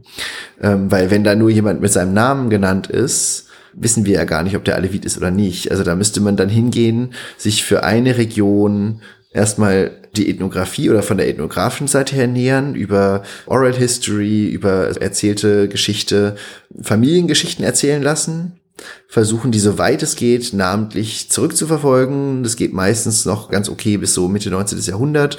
Davor wird schwieriger und darüber dann gucken, okay, wie sind diese Personen oder auch damit zusammenhängende Gruppen irgendwie aufgetaucht, die aber halt in den Quellen nicht als Aleviten bezeichnet werden. Aber so weit sind wir leider noch nicht, dass das immer gehen würde. Und das ähm, wäre aber eine Voraussetzung, um da diese einzelnen Hinweise, über die ich sprach und die uns in den Quellen entgegentraten, um die einfach zu verdichten und da auch vielleicht eine Systematik in unserer Erkenntnis zu stabilisieren und generellere Aussagen über dieses Verhältnis treffen zu können. Also so verstehe ich das, was ich mit meiner Arbeit gemacht habe, so erstmal so zu gucken, okay, sowas gab es überhaupt und davon ausgehen kann man da jetzt nochmal tiefer schürfen. Aber das müssen vermutlich andere machen. ja. Haben Sie denn auch Personen, die Sie den Kisselbasch-Aleviten zuordnen konnten, in Ämtern gefunden? Also sei es jetzt lokal oder vielleicht auch in der Hauptstadt? Ähm, nee, tatsächlich nicht. Also in Ämtern ja gut, allein was so dieses Stiftungswesen angibt, so als Stiftungsverwalter oder so. Oder als Verwalter von Relaisstationen, also so ähm, Mensilhane und Karawansereien und dergleichen. Das gibt es schon, dann aber nicht namentlich. Da ließen sich keine Personen identifizieren, sondern die die Gruppe ist verantwortlich für das und das. Aber das waren alles Sachen so in der Fläche, nicht in Istanbul selber. Und ich würde auch denken, dass es so auf diese Funktionen beschränkt bliebe. Oder es uns auf der anderen Seite gelingt, mit diesen ja, historischen Personenkunde oder mit dieser historischen Personenforschung so weit zu kommen, dass es uns gelingt, irgendwie dies und dies Amt als mit Aleviten besetzt zu identifizieren. Aber so weit sind wir, wie gesagt, noch nicht. Mhm. Ja. Ja, ich meine, vielleicht kommen ja auch noch so spannende Funde wie beispielsweise, was wir in der 58. Folge beleuchtet haben, die Briefe eines Händlernetzwerks aus dem östlichen Mittelmeer, zwar im 18., äh, also Anfang 19. Jahrhundert, aber ähm, trotzdem halt so eben in dieses Alltägliche, was Sie meinten, mhm. was gerade noch so schwer zu greifen ist für die Kisselbasch-Aleviten. Vielleicht taucht da ja noch mal was auf oder äh, der schöne Fund des Notizbuchs im 16. Jahrhundert in Aleppo, das in der 13. Folge auch beleuchten. Also genau, sowas passiert manchmal und vielleicht äh, kommt das ja noch für, auch für die Kisselbasch. Ja, ist nicht auszuschließen und auch so punktuell schon auf dem Weg. Also ich hatte ja anfangs gesagt, hier in Heidelberg hatten wir diese Sammlung von Handschriften aus alevitischen Familienarchiven wo meine Kollegin Janina Karolewski zugearbeitet hat. Ähm, und das war natürlich so ein Charakter von privaten Notizen und so weiter. Und da wusste man auch häufig, wem die gehören oder man konnte die Personen dann identifizieren. Die haben aber nicht so lange zurückgereicht. Und ja, das wäre dann halt was, wo man ansetzen könnte, um das dann weiter in die Geschichte irgendwie zurückzuverfolgen. Mhm. Und wenn Sie sagen nicht so weit, äh, wie weit reicht das denn zurück? Ja, so bis Mitte, Ende des 19. Jahrhunderts kann man dann die Leute identifizieren. So. Okay. Und das ist ja auch die Zeit, wo Sie sagten, dass sozusagen die Klammer wieder auf oder zugeht, je nachdem, wie man es genau. betrachtet, wo dann auf einmal Kisselbasch oder Aleviten wieder präsenter werden. Wieder präsenter werden, wieder ein politischer Faktor werden und darüber dann eben auch wieder in den Quellen des Staates auftauchen, ganz genau. Ja. Mhm. Und in welcher Rolle tauchen Sie da auf oder Rollen? Vor allem eben als Dorfbewohner, deren Glaube korrigiert werden müsse über Schulbau und Moscheebau und dergleichen. Also das dann vor allem in der Zeit von Sultan Abdulhamid II. nach 1876 wo in diesen Zusammenhängen immer wieder darauf verwiesen wird. Aber eigentlich nur in alevitischen Kontexten, das sehen wir auch so bei den Nusayri Alawis in Syrien, auch Jesiden in Nordirak und so sind davon betroffen, äh, dass man über so diese Maßnahmen wie Moschee und Schulbau versuchen wollte, dann die Bevölkerung eben zu richtigen Muslimen oder äh, Sunniten irgendwie zu erziehen und ihren Glauben zu korrigieren, so heißt es da in der Terminologie. Und das sind so die Zusammenhänge, wo die auftauchen, aber da auch wiederum kollektiv als Gruppe, was wiederum auch darauf verweist, dass dieses Kollektiv irgendwie immer tendenziell ein größeres Problem darstellen kann, potenziell zumindest, ein größeres Problem als Individuen, die sich ja leichter einbinden lassen, beispielsweise. Mhm. Und wie durchdringend waren diese Bemühungen der Missionierung unter Abdülhamid? Schon so durchdringend, dass in viele Dörfer, wo es vorher keine Moscheen gab, auch äh, Moscheen gebaut wurden, auch in viele alevitische Dörfer. Das äh, war auch eine Praxis, die man auch bis in Republikszeit noch fortgesetzt hat. Das sind dann häufig halt Moscheen, in die keiner hier reingeht irgendwie, weil äh, Aleviten nicht in der Moschee beten allgemein. Aber es hat jetzt offensichtlich auch nicht dazu geführt, dass die reihenweise Sunniten wurden. auch wenn wir so über historische Demografie und was Zahlen angeht, ja nun so gut wie gar nicht unterrichtet sind. Aber es ist, denke ich, nicht anzunehmen, dass darüber jetzt weite Teile der einst noch irgendwie bis ins 19. Jahrhundert hinein alevitischen Bevölkerung da auf einmal sunnitisch wurde. Sowas gibt es sicherlich und lässt sich auch hier und da nachvollziehen. Das müssen wir auch annehmen, dass da Assimilierungsprozesse stattgefunden haben, die sowohl politisch forciert waren, aber die sich vielleicht auch irgendwie auf andere Wege ereignet haben. Beispielsweise gibt es eine Liste von Dörfern, die im 17. Jahrhundert noch zu der, der Garken-Linie gehörten, zu den Aleviten der, der und die denen abgabepflichtig waren und wo regelmäßig irgendwelche Leute von dieser der Garken-Linie hingegangen sind, um so mit denen irgendwie Rituale zu machen, aber auch von denen Gelder einzustreichen. Viele dieser Dörfer aus dieser Liste sind heute nicht mehr alevitisch, sondern sunnitisch, so dass man da sagen kann, okay, die hatten einst eine Beziehung zu diesem alevitischen Bevölkerungsteil, waren vielleicht auch selber Aleviten, müssen wir annehmen, sind es heute aber nicht mehr. Also so kann man schon sehen, dass hier und da sich ja Prozesse nachzeichnen lassen, nicht en Detail, aber feststellen lassen zumindest, dass einstige Dörfer oder Dörfer, die einst so Küsselbasch alevitisch besiedelt waren, höchstwahrscheinlich heute es nicht mehr sind. Und das verweist natürlich auf entweder Abwanderung der Bevölkerung in ein anderes Dorf oder Konversion, wenn man so will, hin zum Sunnitentum. Und über die gegenwärtige Siedlungsgeografie sind wir ganz gut informiert. Da hat Peter Andrews in den 80ern mal eine ganz große Studie gemacht zu Ethnic Groups in the Republic of Turkey heißt das Buch, wo er so Bevölkerungsgruppen identifiziert hat und auch so deren Siedlungsgeografie rekonstruiert hat. Er hat das nur mit einem Sample gemacht von Leuten, die er so in Europa als Interviewpartner irgendwie generieren konnte. Also er ist nicht von Dorf zu Dorf gewandert, aber dennoch gibt es Anhaltspunkte dafür. Und von diesem heutigen Ist-Zustand aus oder dem der 80er Jahre kann man dann rückwirkend gucken, ja, okay, vielleicht war das früher mal alevitisch oder war es nicht alevitisch oder hat sich das irgendwie geändert. Mhm. Ja.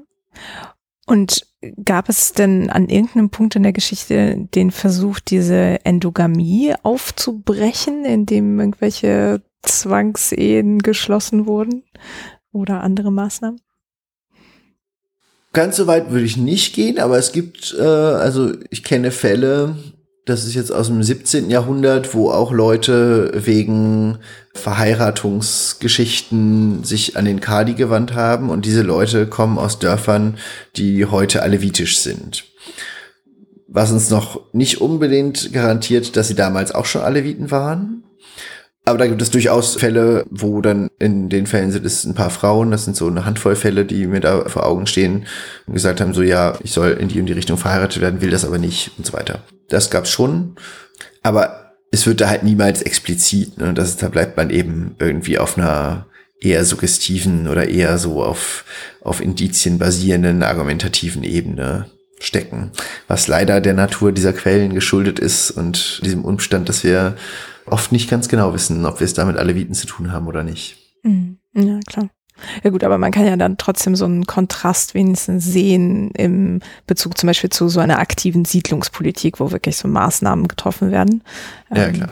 Was dann tatsächlich im Alltag passiert ist, das ist natürlich immer sehr schwer zu greifen. Aber ja, ja. was aufgeschrieben wurde, kann man sich immerhin angeschauen. Genau, das stimmt. Hm. Und wenn wir jetzt so ins 20. Jahrhundert schauen und vielleicht auch mit der Gründung der Republik, ähm, hat sich das auch auf das Verhältnis des Staates zu dieser Gruppe ausgewirkt? Äh, ja, durchaus. Also zunächst einmal in den 20ern und dann aber auch noch nach Republiksgründung gab es schon eine Phase, wo ja Historiker und auch Ethnographen sich mit den Aleviten beschäftigt haben und die teilweise auch als genuinen und zentralen Teil der dann noch zu schaffenden türkischen Nationen verstanden haben, weil bei ihnen eine zentralasiatische Herkunft vermutet wurde. Das ist ja auch die Herkunft der Turkvölker, die dann ab dem 12. Jahrhundert sukzessive Anatolien bevölkert haben, weshalb ihnen dann von Seiten äh, mancher Historiker wie Fuad Köprülü ist einer der berühmtesten von denen, nicht unterstellt, aber sie zumindest in so diesen Kontext von einem vorgestellten Urtürkentum eingebracht wurden und damit eben auch äh, genuiner und legitimer Teil einer zu schaffenden türkischen Nation hätten sein können. Und so abweichende Ritualpraktiken, auch gerade so was so diese ja, Heiligenverehrung angeht, aber auch so die zentrale Rolle von diesen Abstammungsgemeinschaften hat man dann mit Verweis auf zentralasiatischen Schamanismus dann doch wieder letztlich legitimieren wollen, weil das ja dann auch irgendwie was ist, was man mit Zentralasien und der Urheimat der Türken in Verbindung bringen konnte. Solche Stimmen gab es schon. Gleichzeitig ist es nie so gewesen, dass die Aleviten in der Republikszeit es zu einer legitimen Bevölkerungsgruppe geschafft haben oder als solche anerkannt wurden was ja damit zusammenhängt, dass sie formal häufig eben einfach als Muslime gelten können. Und eine Gründungserzählung und im Gründungsmythos des türkischen Nationalstaates, der sieht halt keine Form von Pluralität, Abweichung oder Diversität innerhalb dieser muslimischen Gruppe vor, ähm, was bis heute andauert und bis heute natürlich das zentrale Streitthema von Aleviten heute in der Türkei ist, also in der Türkei und aber auch in Europa, die ja auch mit Blick auf die Türkei die dortigen Zustände anprangern und dergleichen. In den 2000er Jahren, also so in der frühen Regierungszeit von Erdogan, wurde mal versucht, das so offensiver anzugehen. Da wurden dann so Workshops einberufen, wo sich staatliche Vertreter bzw. auch Vertreter des Religionsministeriums in der Türkei mit Vertretern der alevitischen Gemeinschaften und der alevitischen Vereine, also auf Vereinsbasis können sich Aleviten da schon organisieren, ähm, haben sich mit denen getroffen und dann wurde so eine Buchreihe herausgegeben, das sind dann die alevitisch-bektaschitischen Klassiker, ganz schön aufgemacht und so weiter und dann wird das aber so als türkisches Kulturerbe kontextualisiert oder eingerahmt, damit letztlich natürlich auch staatlich vereinnahmt.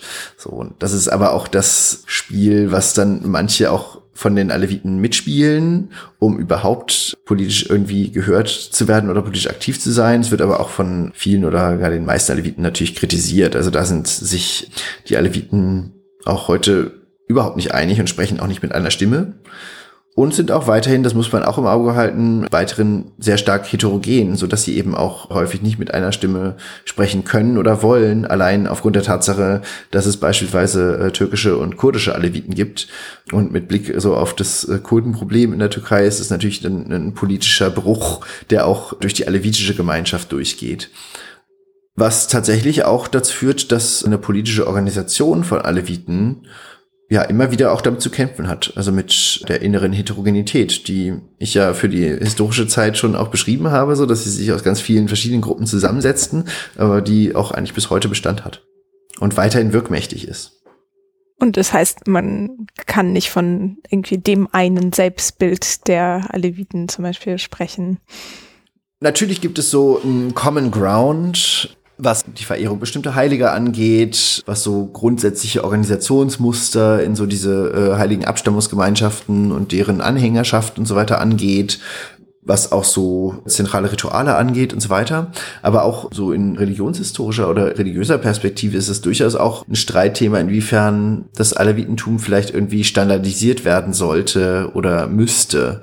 Also da gibt es schon Tendenzen so in den letzten 20, 30 Jahren, wo sich Stimmen dafür stark machen, dass man Dinge über das alevitische Spektrum hinweg irgendwie zu vereinheitlichen hätte. Da geht es um beispielsweise irgendwie einen Korpus von Schriften, die relevant sind für das Alevitentum, was eigentlich gar nicht kanonisiert ist. Also es gibt so ein Malina hat das mal Kanon Fundus genannt, also eine ganze Reihe oder so eine zwei Hände voll von Texten und Textgattungen, die von Aleviten rezipiert werden, so in ihren Ritualen und dergleichen. Aber diese Texte sind nicht standardisiert. Ähm, welche dazugehören, welche nicht, ist von Gemeinschaft und Gemeinschaft unterschiedlich. Und da gab es Tendenzen oder Ansätze, das zu standardisieren, auch mit Blick auf irgendwie eine politische Organisation oder eine politische Vereinheitlichung des Alevitentums. Das ist ein ganz, ganz, also für mich als Außenstehender ein sehr spannender Prozess äh, zu beobachten, weil er gerade auch in Deutschland sehr relevant ist. Hier wurde ja vor einiger Zeit alevitischer Religionsunterricht in Schulen angeboten und jetzt äh, soll das Ganze noch dahingehend professionalisiert werden, dass es auch Professuren für alevitische Theologie an deutschen Unis geben wird und geben soll. Und in diesem Zuge werden diese Fragen natürlich extrem virulent. Wen repräsentiert man da? Kann jetzt eine Person diese ganze Gemeinschaft repräsentieren oder braucht es denn doch den Standard, auf den sich alle einigen, damit überhaupt die Gemeinschaft als solcher sprachfähig ist und nicht so sich durch unterschiedliche Ansätze, unterschiedliche Sichtweisen dann doch in ihrer politischen Wirksamkeit behindert. Hm. Ja, ist ein sehr interessanter Kanonisierungsprozess. Mhm. Hm. Erinnert mich so ein bisschen an das, was wir in der 49. Folge behandelt haben. Völlig anderer Zeitraum, aber im so 10., 11., 12. Jahrhundert, als es um die Kanonisierung der Aussprüche des Propheten, also die Hadith ging. Und ist interessant, diesen Prozess an so anderer Stelle, aber sich wiederholen zu sehen. Ja. Und gibt's da gerade schon irgendwie eine Richtung oder eine Tendenz, in die sich das entwickelt, diese Kanonisierungsbestrebungen? Ist doch sehr stark im Fluss, würde ich sagen. Also lassen Sie uns vielleicht mal so zehn Jahre oder so abwarten.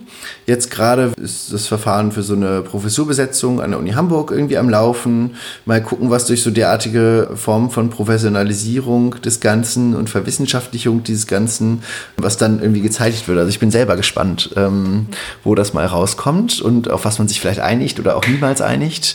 Oder vielleicht freut man sich ja auch darauf, dass man sich gar nicht einigen müsse, weil das würde natürlich so einer allgemeinen Vereindeutigungs- und Standardisierungstendenz der Spätmoderne entgegenstehen. Aber ja, genau, da können wir, glaube ich, alle gespannt sein, wie das enden wird. Ja, und können schauen, wie viel Ambiguität wir heute noch aushalten. So. Ganz genau, ganz genau. Hm. Hm, und das hört sich jetzt erstmal so für die heutige Zeit oder so für das 20. Jahrhundert danach an, als sei der Begriff der Aleviten oder Kizilbash-Bezüge jetzt nicht per se negativ gewesen. Also es hätte diese identitätsstiftenden Elemente gegeben, aber es gab nicht irgendwie von der türkischen, zum Beispiel historischen Forschung jetzt ein Bestreben, die aus den Quellen rauszuhalten oder quasi also totzuschweigen oder irgendwie auszugrenzen?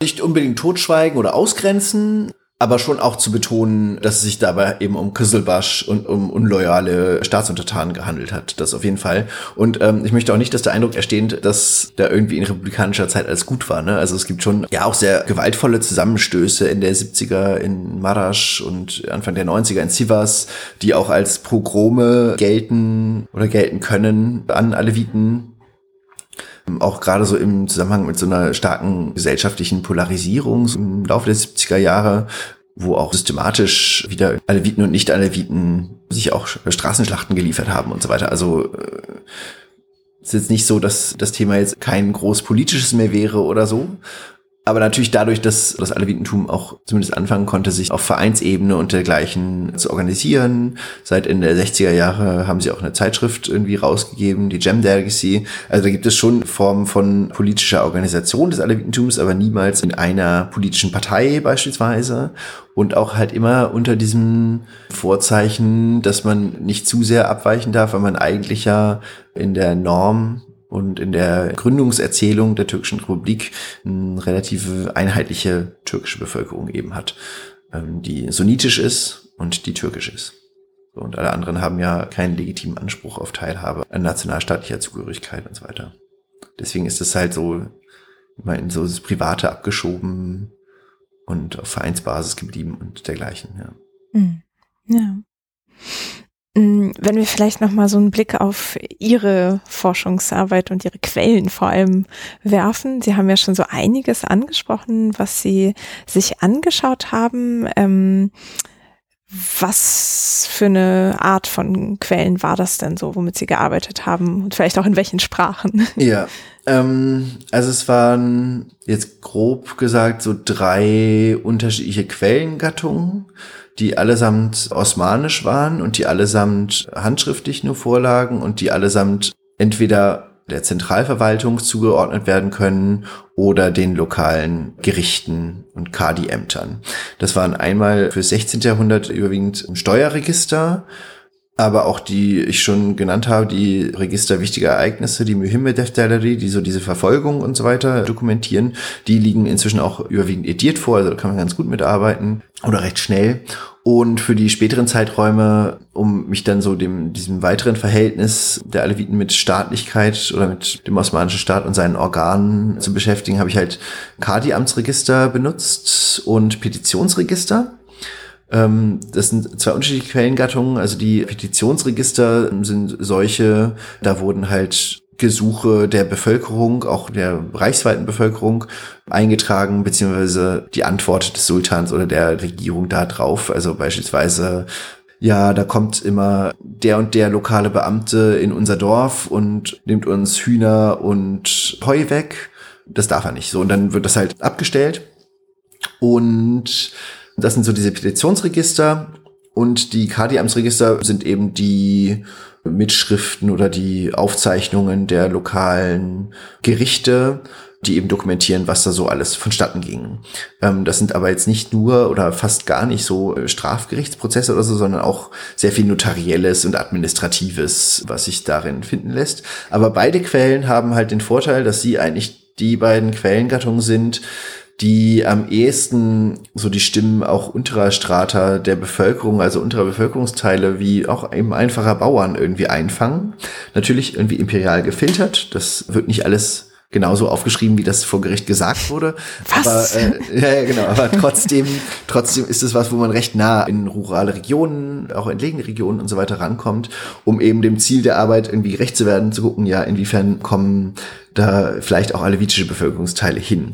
Und das Korpus habe ich halt so zugeschnitten, dass ich mir diese Petitionsregister und Kardiamtsregister nur aus Regionen angeschaut habe, von denen ich heute wusste, dass es dort eine hohe Konzentration alevitischer Dörfer gibt. Weil ich ja nicht genau weiß, wie das historisch aussah. Deswegen war das so der heuristische Zuschnitt, wenn man so will, wie ich das Ganze angegangen bin. Und ähm, da diese Quellen überwiegend nicht ediert sind, also halt auch kein Index und dergleichen haben, musste ich die halt alle einzeln durchgehen, was tatsächlich dann auch schneller ging als gedacht, weil ich ja dann immer nur nach diesen einzelnen alevitischen Dörfern gescannt habe. Also man muss da natürlich schon so ein ganzes Kadi-Amtsregister, also ein so ein Register hat so 60 bis 120 oder manchmal auch 300 Folie und die muss man halt einfach ganz schnell irgendwie durchscannen und immer gleich oben am Anfang ist immer genannt, wo derjenige, der gerade vor Gericht steht oder derjenige oder diejenige, die gerade die Petition erreicht, wo die herkommt. Die werden immer mit ihrem Herkunftsdorf bezeichnet. Und wenn da dann steht, es kam Ali aus dem Dorf, was ich, Yaija Abdal, dann weiß ich, ah ja, okay, Yaija Abdal gehört zu meinem alevitischen Dorf, den Eintrag muss ich mir genauer angucken.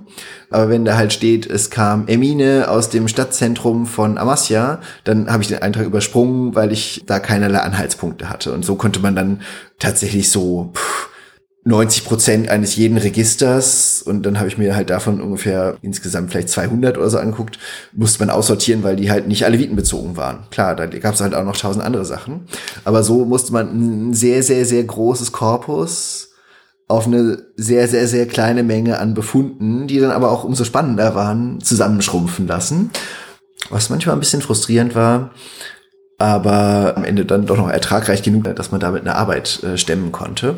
Ähm, aber das war durchaus auch zwischendurch eine nicht ganz unbegründete Angst, dass man die vielleicht gar nicht wird finden können oder wie man sie identifiziert oder ob da was bei rumkommt oder so. Also das habe ich selber jetzt schon als recht risikoreich empfunden oder als was, was über Strecken eine ziemlich große Unsicherheit oder ein Unsicherheitsfaktor war bis ich dann halt irgendwie mal eine Reihe von Befunden zusammen hatte und dann wusste, okay, ja, da findet man schon auch noch was und ich habe ja auch noch 100 Stück da liegen und so.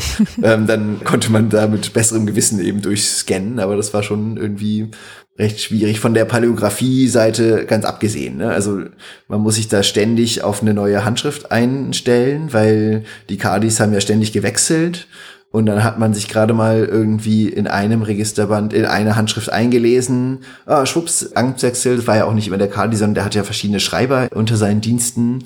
Und dann konnte es schon sein, dass man auch in so einem 200 Folie umfassenden Kadi-Amtsregister hatte man irgendwie fünf verschiedene Handschriften. Mhm. Und wenn Sie Folie sagen, meint das ein Doppelblatt oder ist das was Ja, genau. anderes? genau. Ja. Mhm. Okay. Und äh, die haben Sie sich eingescannt angeschaut oder physisch? Nur punktuell physisch, aber überwiegend eingescannt. Das war also von der Infrastruktur her ein ganz hervorragendes Arbeiten damit. Die sind alle im ISAM, in Islam Araştırmalar Merkezi in Istanbul digitalisiert. Und man darf sich da dann äh, immer zwei Drittel eines solchen Registers als Scan mitgeben lassen, so dass ich, wenn ich vor Ort war, musste ich immer nur ein Drittel eines jeden Registers vor Ort durchgucken quasi und den Rest habe ich mit nach Hause genommen, so dass dann das auch arbeitsökonomisch vor Ort ganz gut zu erledigen war. Die Originale bekommt man tatsächlich nur noch selten in die Hand was für mich jetzt nicht so relevant war, natürlich, wenn man irgendwie mehr an der Materialität des Ganzen und so interessiert ist, dann ist das schon ein Problem. Ähm, war jetzt aber für meine Fragestellung nicht so wild. Aber weil das Ganze irgendwie in den 90ern, glaube ich, so eine Zentralisierungsaktion, da wurden die ganzen Register aus den Lokalarchiven in ganz Anatolien eingesammelt und nach Istanbul verfrachtet oder beziehungsweise die Originale liegen in der Milli-Kütüphane in Ankara und die Digitalisate gibt's in Istanbul. So. Und für so diese Steuerregister-Sachen, da bin ich ins äh, WAKF-Archiv nach Ankara gefahren oder teilweise auch ins Başbakanlık-Archiv in Istanbul. Das ist so das Staatsarchiv, oder? Genau, das ist das Staatsarchiv, genau. Und damit war aber auch also auf digitaler Basis ein ganz gutes Arbeiten möglich und auch da so die Menge der Texte eben darüber zu bewältigen, dass ich immer nur einen ganz, ganz spezifischen Auftrag damit quasi hatte, also immer nur nach meiner Liste von alevitischen Dörfern, was insgesamt so zwei, dreihundert waren oder so, aber jetzt in jeder Region, die ich fokussiert habe, dann halt immer nur so 50, 60 und die konnte man irgendwann dann auch auswendig. Und dann äh, musste man da einfach nur so ähm, das sehr schnell durchblättern, weil man sich dann da ja auch dann wieder irgendwie an die Handschrift dann irgendwann gewöhnt hatte. Und dann ging das relativ fix, aber schon auch irgendwie anfangs eine extrem schwierige Hürde, gerade so die Steuerregister, die dann nochmal in einem ganz anderen Schriftduktus verfasst sind und dann sind die auch überwiegend für meine Region jedenfalls nicht ediert worden. Also man hat da dann nur ein paar Exemplare, wo man dann halt im Index arbeiten kann und so. Das ähm, ist dann schon anfangs eine sehr langwierige Sache. Ja. Mm, und ich kann mir das noch nicht so ganz vorstellen. Also wenn Sie sagen, sagen wir mal knapp 100 Doppelblätter pro Register Band, also quasi, das ist wie ein Buch dann zusammengebunden gewesen. Genau. Und so ein Band ist dann pro Ort oder pro Kadi oder pro Jahr ah, okay. an einem Ort. Also ich schaue, okay, welche Register der Kadi-Ämter aus Amasya haben die? Und aus Amasya hatten die unglaublich viel. Da gibt's so irgendwie, also von dem frühen 17. Jahrhundert bis eigentlich ins 20. Jahrhundert 300 ungefähr sind erhalten geblieben. Das ist schon viel. Und dann im besten Falle umfasst ein Registerband dann ein Jahr. So. Und das ist aber nur für Amasya so sonderlich gut erhalten, also für meine Region, so in Divri oder so, da hat man dann nur aus dem 18. Jahrhundert vielleicht drei Registerbände übrig. Aus Malatya gibt's einen aus dem 17., einen aus dem 18. Jahrhundert. So, also es ist eine ganz, ganz ungleiche Quellenlage über diesen Raum, den ich mir angeschaut habe, verteilt. Weshalb wir auch nochmal dann davon ausgehen müssen, dass da wahrscheinlich noch sehr viel mehr irgendwie passiert ist. So. Ähm. Und das heißt, wenn Sie dann in das Archiv gehen, dann suchen Sie zuerst oder sagen, ich brauche den Bestand für Ort XY und mhm. könnt dann nochmal nach Jahr filtern oder? Genau, ja, ja genau, okay. genau. Mhm. Also dann wird mir aufgelistet, ja, okay, ähm, da gibt es dann die Register aus den den Jahren erhalten. Welche interessieren mich? Dann habe ich mir halt die allermeisten, die es für 17. und die allermeisten, die es fürs 18. Jahrhundert gab, angeschaut. Und die bin ich dann so auf die Art und Weise systematisch durchgegangen. So. Und dann, wenn ich mit der einen Region fertig war, ist halt in Sivas drangekommen. Da war der nächste große, große Kadi-Gericht. Und da gab es dann aber nur irgendwie zwei Hände voll Register oder so. Und so hat sich das dann so ein bisschen aufsummiert. Und genau, ich habe mir die Gerichte von äh, Amasya, Tokat, Sivas, Divri und Malatya angeschaut. Hm, okay. Und da kann man einfach einen Katalog für, also so einen Online-Katalog. Äh, genau, das ist eine Online-Datenbank, die man auch schon, also von hier aus checken kann, das ist ein online, also ein, online zugänglicher Katalog.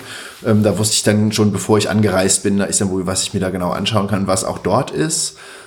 Ein bisschen schwieriger ist es mit diesen Petitionsregistern, weil die sind nicht so sehr auf einen Ort begrenzt, sondern auf eine Provinz.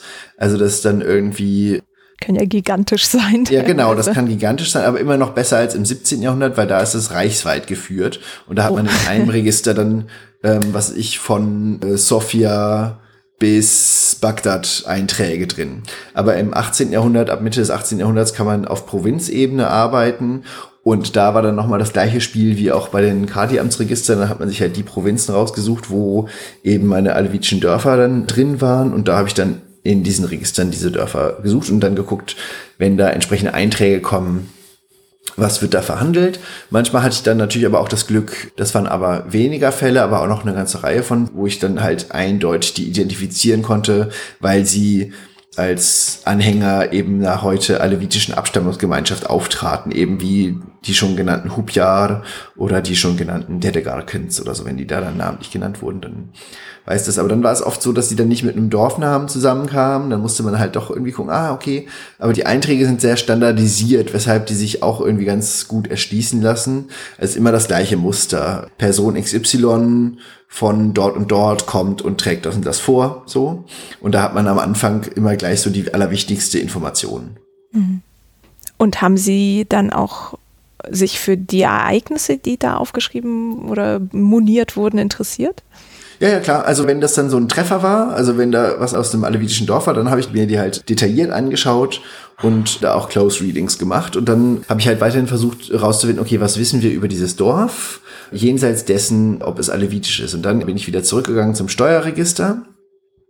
Weil manchmal findet man dort Hinweise auf den Bevölkerungscharakter. Zum Beispiel, dass da Türkmenen wohnen oder dass da Leute von dem und dem Stamm wohnen. Und manchmal war es halt so, dass dann in einem Steuerregister des 16. Jahrhunderts gesagt wurde, okay, da wohnen Leute von dem und dem Stamm. Und der und der Stamm wiederum war als Küsselbasch-Stamm in der Historiografie bezeichnet. Okay, dann kann ich schon mal davon ausgehen, okay, im 16. Jahrhundert gab es da schon mal so ein Küsselbasch-Substrat ungefähr. Das heißt, ich kann schon davon ausgehen, dass 100 Jahre später vermutlich die Leute auch irgendwie noch Küsselbasch-alevitisch oder so sind, wenn das Dorf heute auch noch alevitisch ist. Und das war so ein bisschen so die Brücke, die ich geschlagen habe. Und dann hat man natürlich ganz interessante Einblicke bekommen in deren Alltagsgeschichte oder ja, Alltag ist es ja nicht, weil meistens irgendwas vorgefallen war, aber so deren normale, also so normale bis seichte Konflikte, die es da dann zu beheben gab. Also manchmal waren es einfach nur irgendwelche Verwaltungsakte, was weiß ich, Registrierung von einem Nachlassverzeichnis oder so aber manchmal eben auch, ich sprach von den Fällen, wo Frauen dahin kamen und gesagt haben, so, ich will nicht mit dem verheiratet werden. Ähm, solche Formen von Konflikten gab es durchaus, Nachbarschaftsstreitigkeiten. Das Nachbardorf, auch alevitisch, hat uns das Wasser abgegraben, die haben den Graben umgeleitet, wir kriegen keins mehr. Und sowas. Oder irgendwelche lokalen osmanischen Beamten, die zu viele Steuern einnehmen. Oder irgendwelche Räuber, die vorbeikamen und uns bestohlen haben. Und so. Also solche Fälle findet man dann da. Und dann können wir davon ausgehen, okay, ja, wenn wir argumentativ darüber etablieren können, okay, da gibt es irgendwie einen Hinweis im Steuerregister auf so ein Griselbasch-Substrat, das Dorf ist heute noch alevitisch, dann ist es schon auch wahrscheinlich, dass es da auch alevitisch war, auch wenn wir das ganz zuletzt nicht beweisen können. Also wer weiß, was passiert ist, so, aber das war die argumentative Basis, auf der ich gearbeitet habe. Und weiter äh, trägt das, glaube ich, auch nicht oder weiter kommt man da halt auch nicht rein. Aber so hat man dann irgendwie ganz gut eine mehr oder weniger alltägliche Form von Sozialgeschichte, auch was so Interaktionen mit der Umgebung, Interaktionen mit der Verwaltung und so weiter anging, ähm, schreiben können. Und dann auch ja natürlich breit den Befund gemacht, okay, Leute aus diesen Dörfern sind regelmäßig zum osmanischen Gericht gelaufen um da sowohl Streitigkeiten zu regeln als auch Verwaltungsakte machen zu lassen. Das heißt, sie hatten einen regelmäßigen Kontakt zu bestimmten Verwaltungsstellen des Osmanischen Staates, haben sich gleichzeitig aber auch nicht irgendwie als Küsselbasch zu erkennen gegeben oder wurden nicht als solche identifiziert. Und das ist genau das, wo ich eigentlich äh, hin wollte. Also das war dann eben so dieser Modus vivendi, unter dem das Überleben der Aleviten bis heute dort funktioniert hat, vermutlich. Genau, ab und zu ähm, kam es auch vor, dass dann tatsächlich auch Leute kamen und gesagt haben, hier, da in dem und dem Dorf machen die andauernd nachts Versammlungen, das ist ein Küsselbasch, schickt da mal jemanden hin. Das war natürlich irgendwie dann ein gefundenes Fressen für mich, weil dann konnte man tatsächlich an solchen Punkten genau identifizieren, ah, in dem Dorf sind 1676 Küsselbasch identifiziert worden dann heißt das, dass in dem Dorf auf jeden Fall um 1676 oder nicht auf jeden Fall, aber wahrscheinlich irgendwelche Aktivitäten stattgefunden haben, die aus der Sicht eines sunnitischen Nachbarn anstößig waren. Und wenn das Dorf dann auch wiederum heute noch alevitisch ist, dann hat man da natürlich einen argumentativen Pfeiler eingeschlagen und kann dann gucken, okay, dieses Dorf taucht das noch irgendwie anders auf in dem Jahr oder in zwei Jahren später oder zwei Jahre früher. Ähm, was passiert da? Weil darüber kann man dann eben etablieren, okay, ja, das ist ziemlich hoher Wahrscheinlichkeit alevitisch. Mhm. Und dann haben Sie einen neuen Ort, den Sie mit in Ihre Browser-History sozusagen durch die genau, Register mit aufnehmen genau, können. Genau, genau. Ja. ja, ich glaube, das beschreibt eigentlich auch sehr schön so einen Forschungsprozess, der in vielen Bereichen äh, so zu treffen ist, also mit allen Herausforderungen und auch schönen Momenten, wie Sie sagen, mit ja, denen ja, mal ja, was finden und dann ein neuer Ansatzpunkt ist, aber genauso mit der Frustration oder überhaupt erstmal dieses, wie, wie komme ich überhaupt an die Sachen, wie durchsuche ich sie? Ich kann ja nicht einfach, also Sie hätten ja jetzt nicht einfach irgendwie äh, Volltextsuche nach Giselbasch machen können nee, oder so. Genau, ja, ja, ja, ja, genau. Mhm. Ja, und da so ein Weg zu finden, ist auf jeden Fall immer eine Herausforderung. Und das hört sich aber so an, als hätten sie auf jeden Fall für sich einen Weg gefunden, das zu finden, was sie brauchten erstmal. Ja. Hat lange gedauert, aber hat dann doch noch geklappt.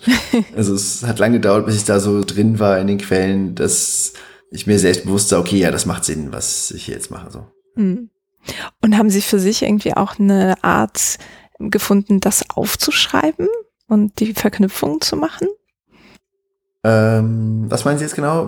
Also das Durchgehen der Quellen ist ja das eine, aber wo halten Sie das fest und wie können Sie das sozusagen nachbearbeiten, dass Sie das noch irgendwie weiterverwenden können für Ihre Verschriftlichung dessen? Also es gibt ja irgendwie viele, die mit Excel arbeiten, jetzt äh, nicht mit den ganzen tollen mathematischen äh, Dingen, die das Programm bietet, sondern eher für die Notation oder Verknüpfungen oder so. Ähm. Also ich hatte tatsächlich eine Excel-Tabelle für die Dörfer und dann konnte ich da dann immer eintragen, in welchen Quellen Hinweise auf diese Dörfer da sind und alles weitere, auch noch interessante, was es so dann am Ende dann doch nicht in die Disk geschafft hat, habe ich mir natürlich aufgespart und gucken, was ich da nochmal draus mache. Aber da war dann, ja, war dann irgendwann gut. Der Sack musste zugemacht werden und dann hat es nicht, nicht alles reingeschafft irgendwie. Ja. Was ja ein schöner Kontrast ist zu der Befürchtung am Anfang nicht genug zu finden, um ja, ja, am genau. Ende rauszufinden, dass man sowieso nur ein Drittel davon braucht, was man gefunden genau, hat. Genau, genau. Ja auch eine äh, gängige Erfahrung, würde ich mal sagen. Ja, denke ich auch. Ja. Mm. Mm. Und Sie hatten ja jetzt schon angedeutet, was es dann noch zu tun gäbe, also das Ausweiten dessen, was Sie angefangen haben oder so eine Netzwerkanalyse, ähm, Personengeschichte. Wenn Sie die Möglichkeit hätten, Zeit und Geld mal eben in die Hand nehmen könnten, ähm, wo würden Sie weitermachen? Ich finde es wichtig, dass dann sich so ethnografische und historische Perspektiven systematischer verschränken ließen. Also da habe ich extrem gute Erfahrungen gemacht mit meiner Kollegin Janina Karolewski, die eben so zu späteren Aleviten arbeitet und auch gearbeitet hat. Und wir konnten uns da unglaublich viel austauschen, so wie sieht das da heute aus oder wie sah es so im frühen 20. Jahrhundert aus und was sagen meine Quellen aus viel früherer Zeit dazu.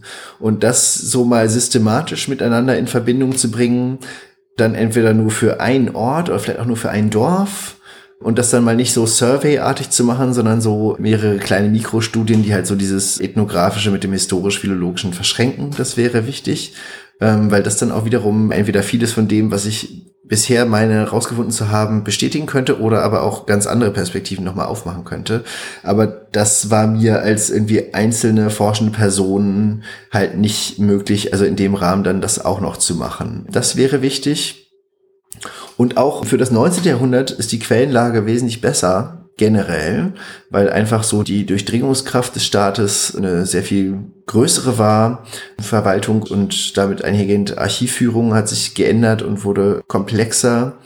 Ähm, weshalb ich erwarten würde, dass auch so eine Form von Versuchen der Sozialgeschichte für das 19. Jahrhundert zu schreiben auch noch wichtig wäre. Und das wäre dann, wie gesagt, auch ein wichtiger Brückenpfeiler, um den heutigen ethnografisch zu erhebenden Ist-Zustand mit dem in Verbindung zu bringen, was ich so gemacht habe für frühere Zeiten. Und auch da gäbe es auch noch andere Regionen. Ich denke da ins weitere Südanatolien, so Gaziantep oder auch ähm, Harput weiter im Osten, die auch noch auf diese Weise beackert werden könnten. Und daran anschließen ließe sich zwei Sachen, die ich wichtig fände und die mich selber auch interessieren. Einmal jetzt so aufs Osmanische Reich bezogen, wie sah denn das Verhältnis zu anderen ähnlich gelagerten Religionsgemeinschaften aus? Äh, Stefan Winter hat schon zu den Zwölferschiiten Drusen oder auch den Alawis in Syrien gearbeitet und ist zu ganz ähnlichen Ergebnissen gekommen. Also da ist vieles so ähnlich, was so das Prinzip der Interaktion angeht. Wie sähe es da mit anderen aus, irgendwie Shabak oder Jesiden in Irak beispielsweise? Also andere Gruppen, die manchmal als Muslime gelten können, aber eigentlich nicht, aber auch nicht zu den Gruppen gehören, die als Millet gefasst werden können und damit dann in ein Regime von Regelungen eingeschrieben werden können. Das wäre was, was ich interessant fände und das könnte man noch mal eine Stufe höher denken ähm, im Sinne einer vergleichenden Imperienforschung, wie wurde in anderen Imperien neuzeitlich, also Mongolindien oder im Russischen Reich, umgegangen mit derartigen Bevölkerungsgruppen, die von der Norm abweichen, aber die auch irgendwie hier und da dazugehört haben, um da dann vielleicht dann auch das Prinzip oder die Prinzipien, die wir für das Osmanische Reich irgendwie feststellen können, mit anderen neuzeitlichen Empires irgendwie ins Gespräch zu bringen. Das fände ich spannend. Ja, Kommt ja vielleicht auch noch. Ja, mal gucken. Hm. Ja, ich glaube, damit äh, haben wir so einen ganz schönen Einblick in diese Welt der schwer zu greifenden Kisselwasch-Aleviten gewonnen. Hm, haben Sie noch irgendwas, was Sie gerne festhalten würden oder den HörerInnen mit auf den Weg geben? Das Spannendste daran fand ich und finde es auch immer noch, zu sehen, wie vormoderne, und damit meine ich jetzt so eigentlich vornationale oder vornationalstaatliche Zusammenhänge ja gänzlich anders organisiert sind. Und wenn man sich gerade so das Thema Aleviten, aber das gilt auch für alle anderen heute als Minderheiten bezeichneten Gruppierungen anschaut, ähm, was heute mit ganz bestimmten Konflikten einhergeht, mit heiß und teilweise auch brutal und blutig geführten Auseinandersetzungen um Zugehörigkeit oder um Anerkennung oder eben um Ausgrenzung, wie das sich halt in vormodernen Kontexten gänzlich anders ausnimmt der Begriff Minderheit überhaupt nicht passt, weil es keinen Rahmen oder keinen Kontext gab, in dem man über Mehrheiten oder Minderheiten geredet hat. Es gab einfach nur Bevölkerung, die Steuern zahlt und steuerbefreite Eliten so irgendwie. Also so als grundlegende Unterteilung. Und das sich auch mit Blick auf beides irgendwie anzugucken, finde ich ein unglaublich spannendes Unterfangen. Ja, und das ist eine Einladung an mich, weiter vormoderne Forschung zu machen, aber auch an alle anderen. Ja, das ist doch, glaube ich, ein schönes Schlusswort. Dann möchte ich mich ganz herzlich für die Zeit bedanken und alles Gute erstmal für die weiteren Forschungsschritte wünschen. Ja, vielen Dank, vielen Dank. Ich bedanke mich auch ganz herzlich. Vielen Dank fürs Zuhören. Wenn euch der Podcast gefällt, dann empfehlt ihn gerne weiter oder hinterlasst eine Sternebewertung bei iTunes oder in der Podcast-App.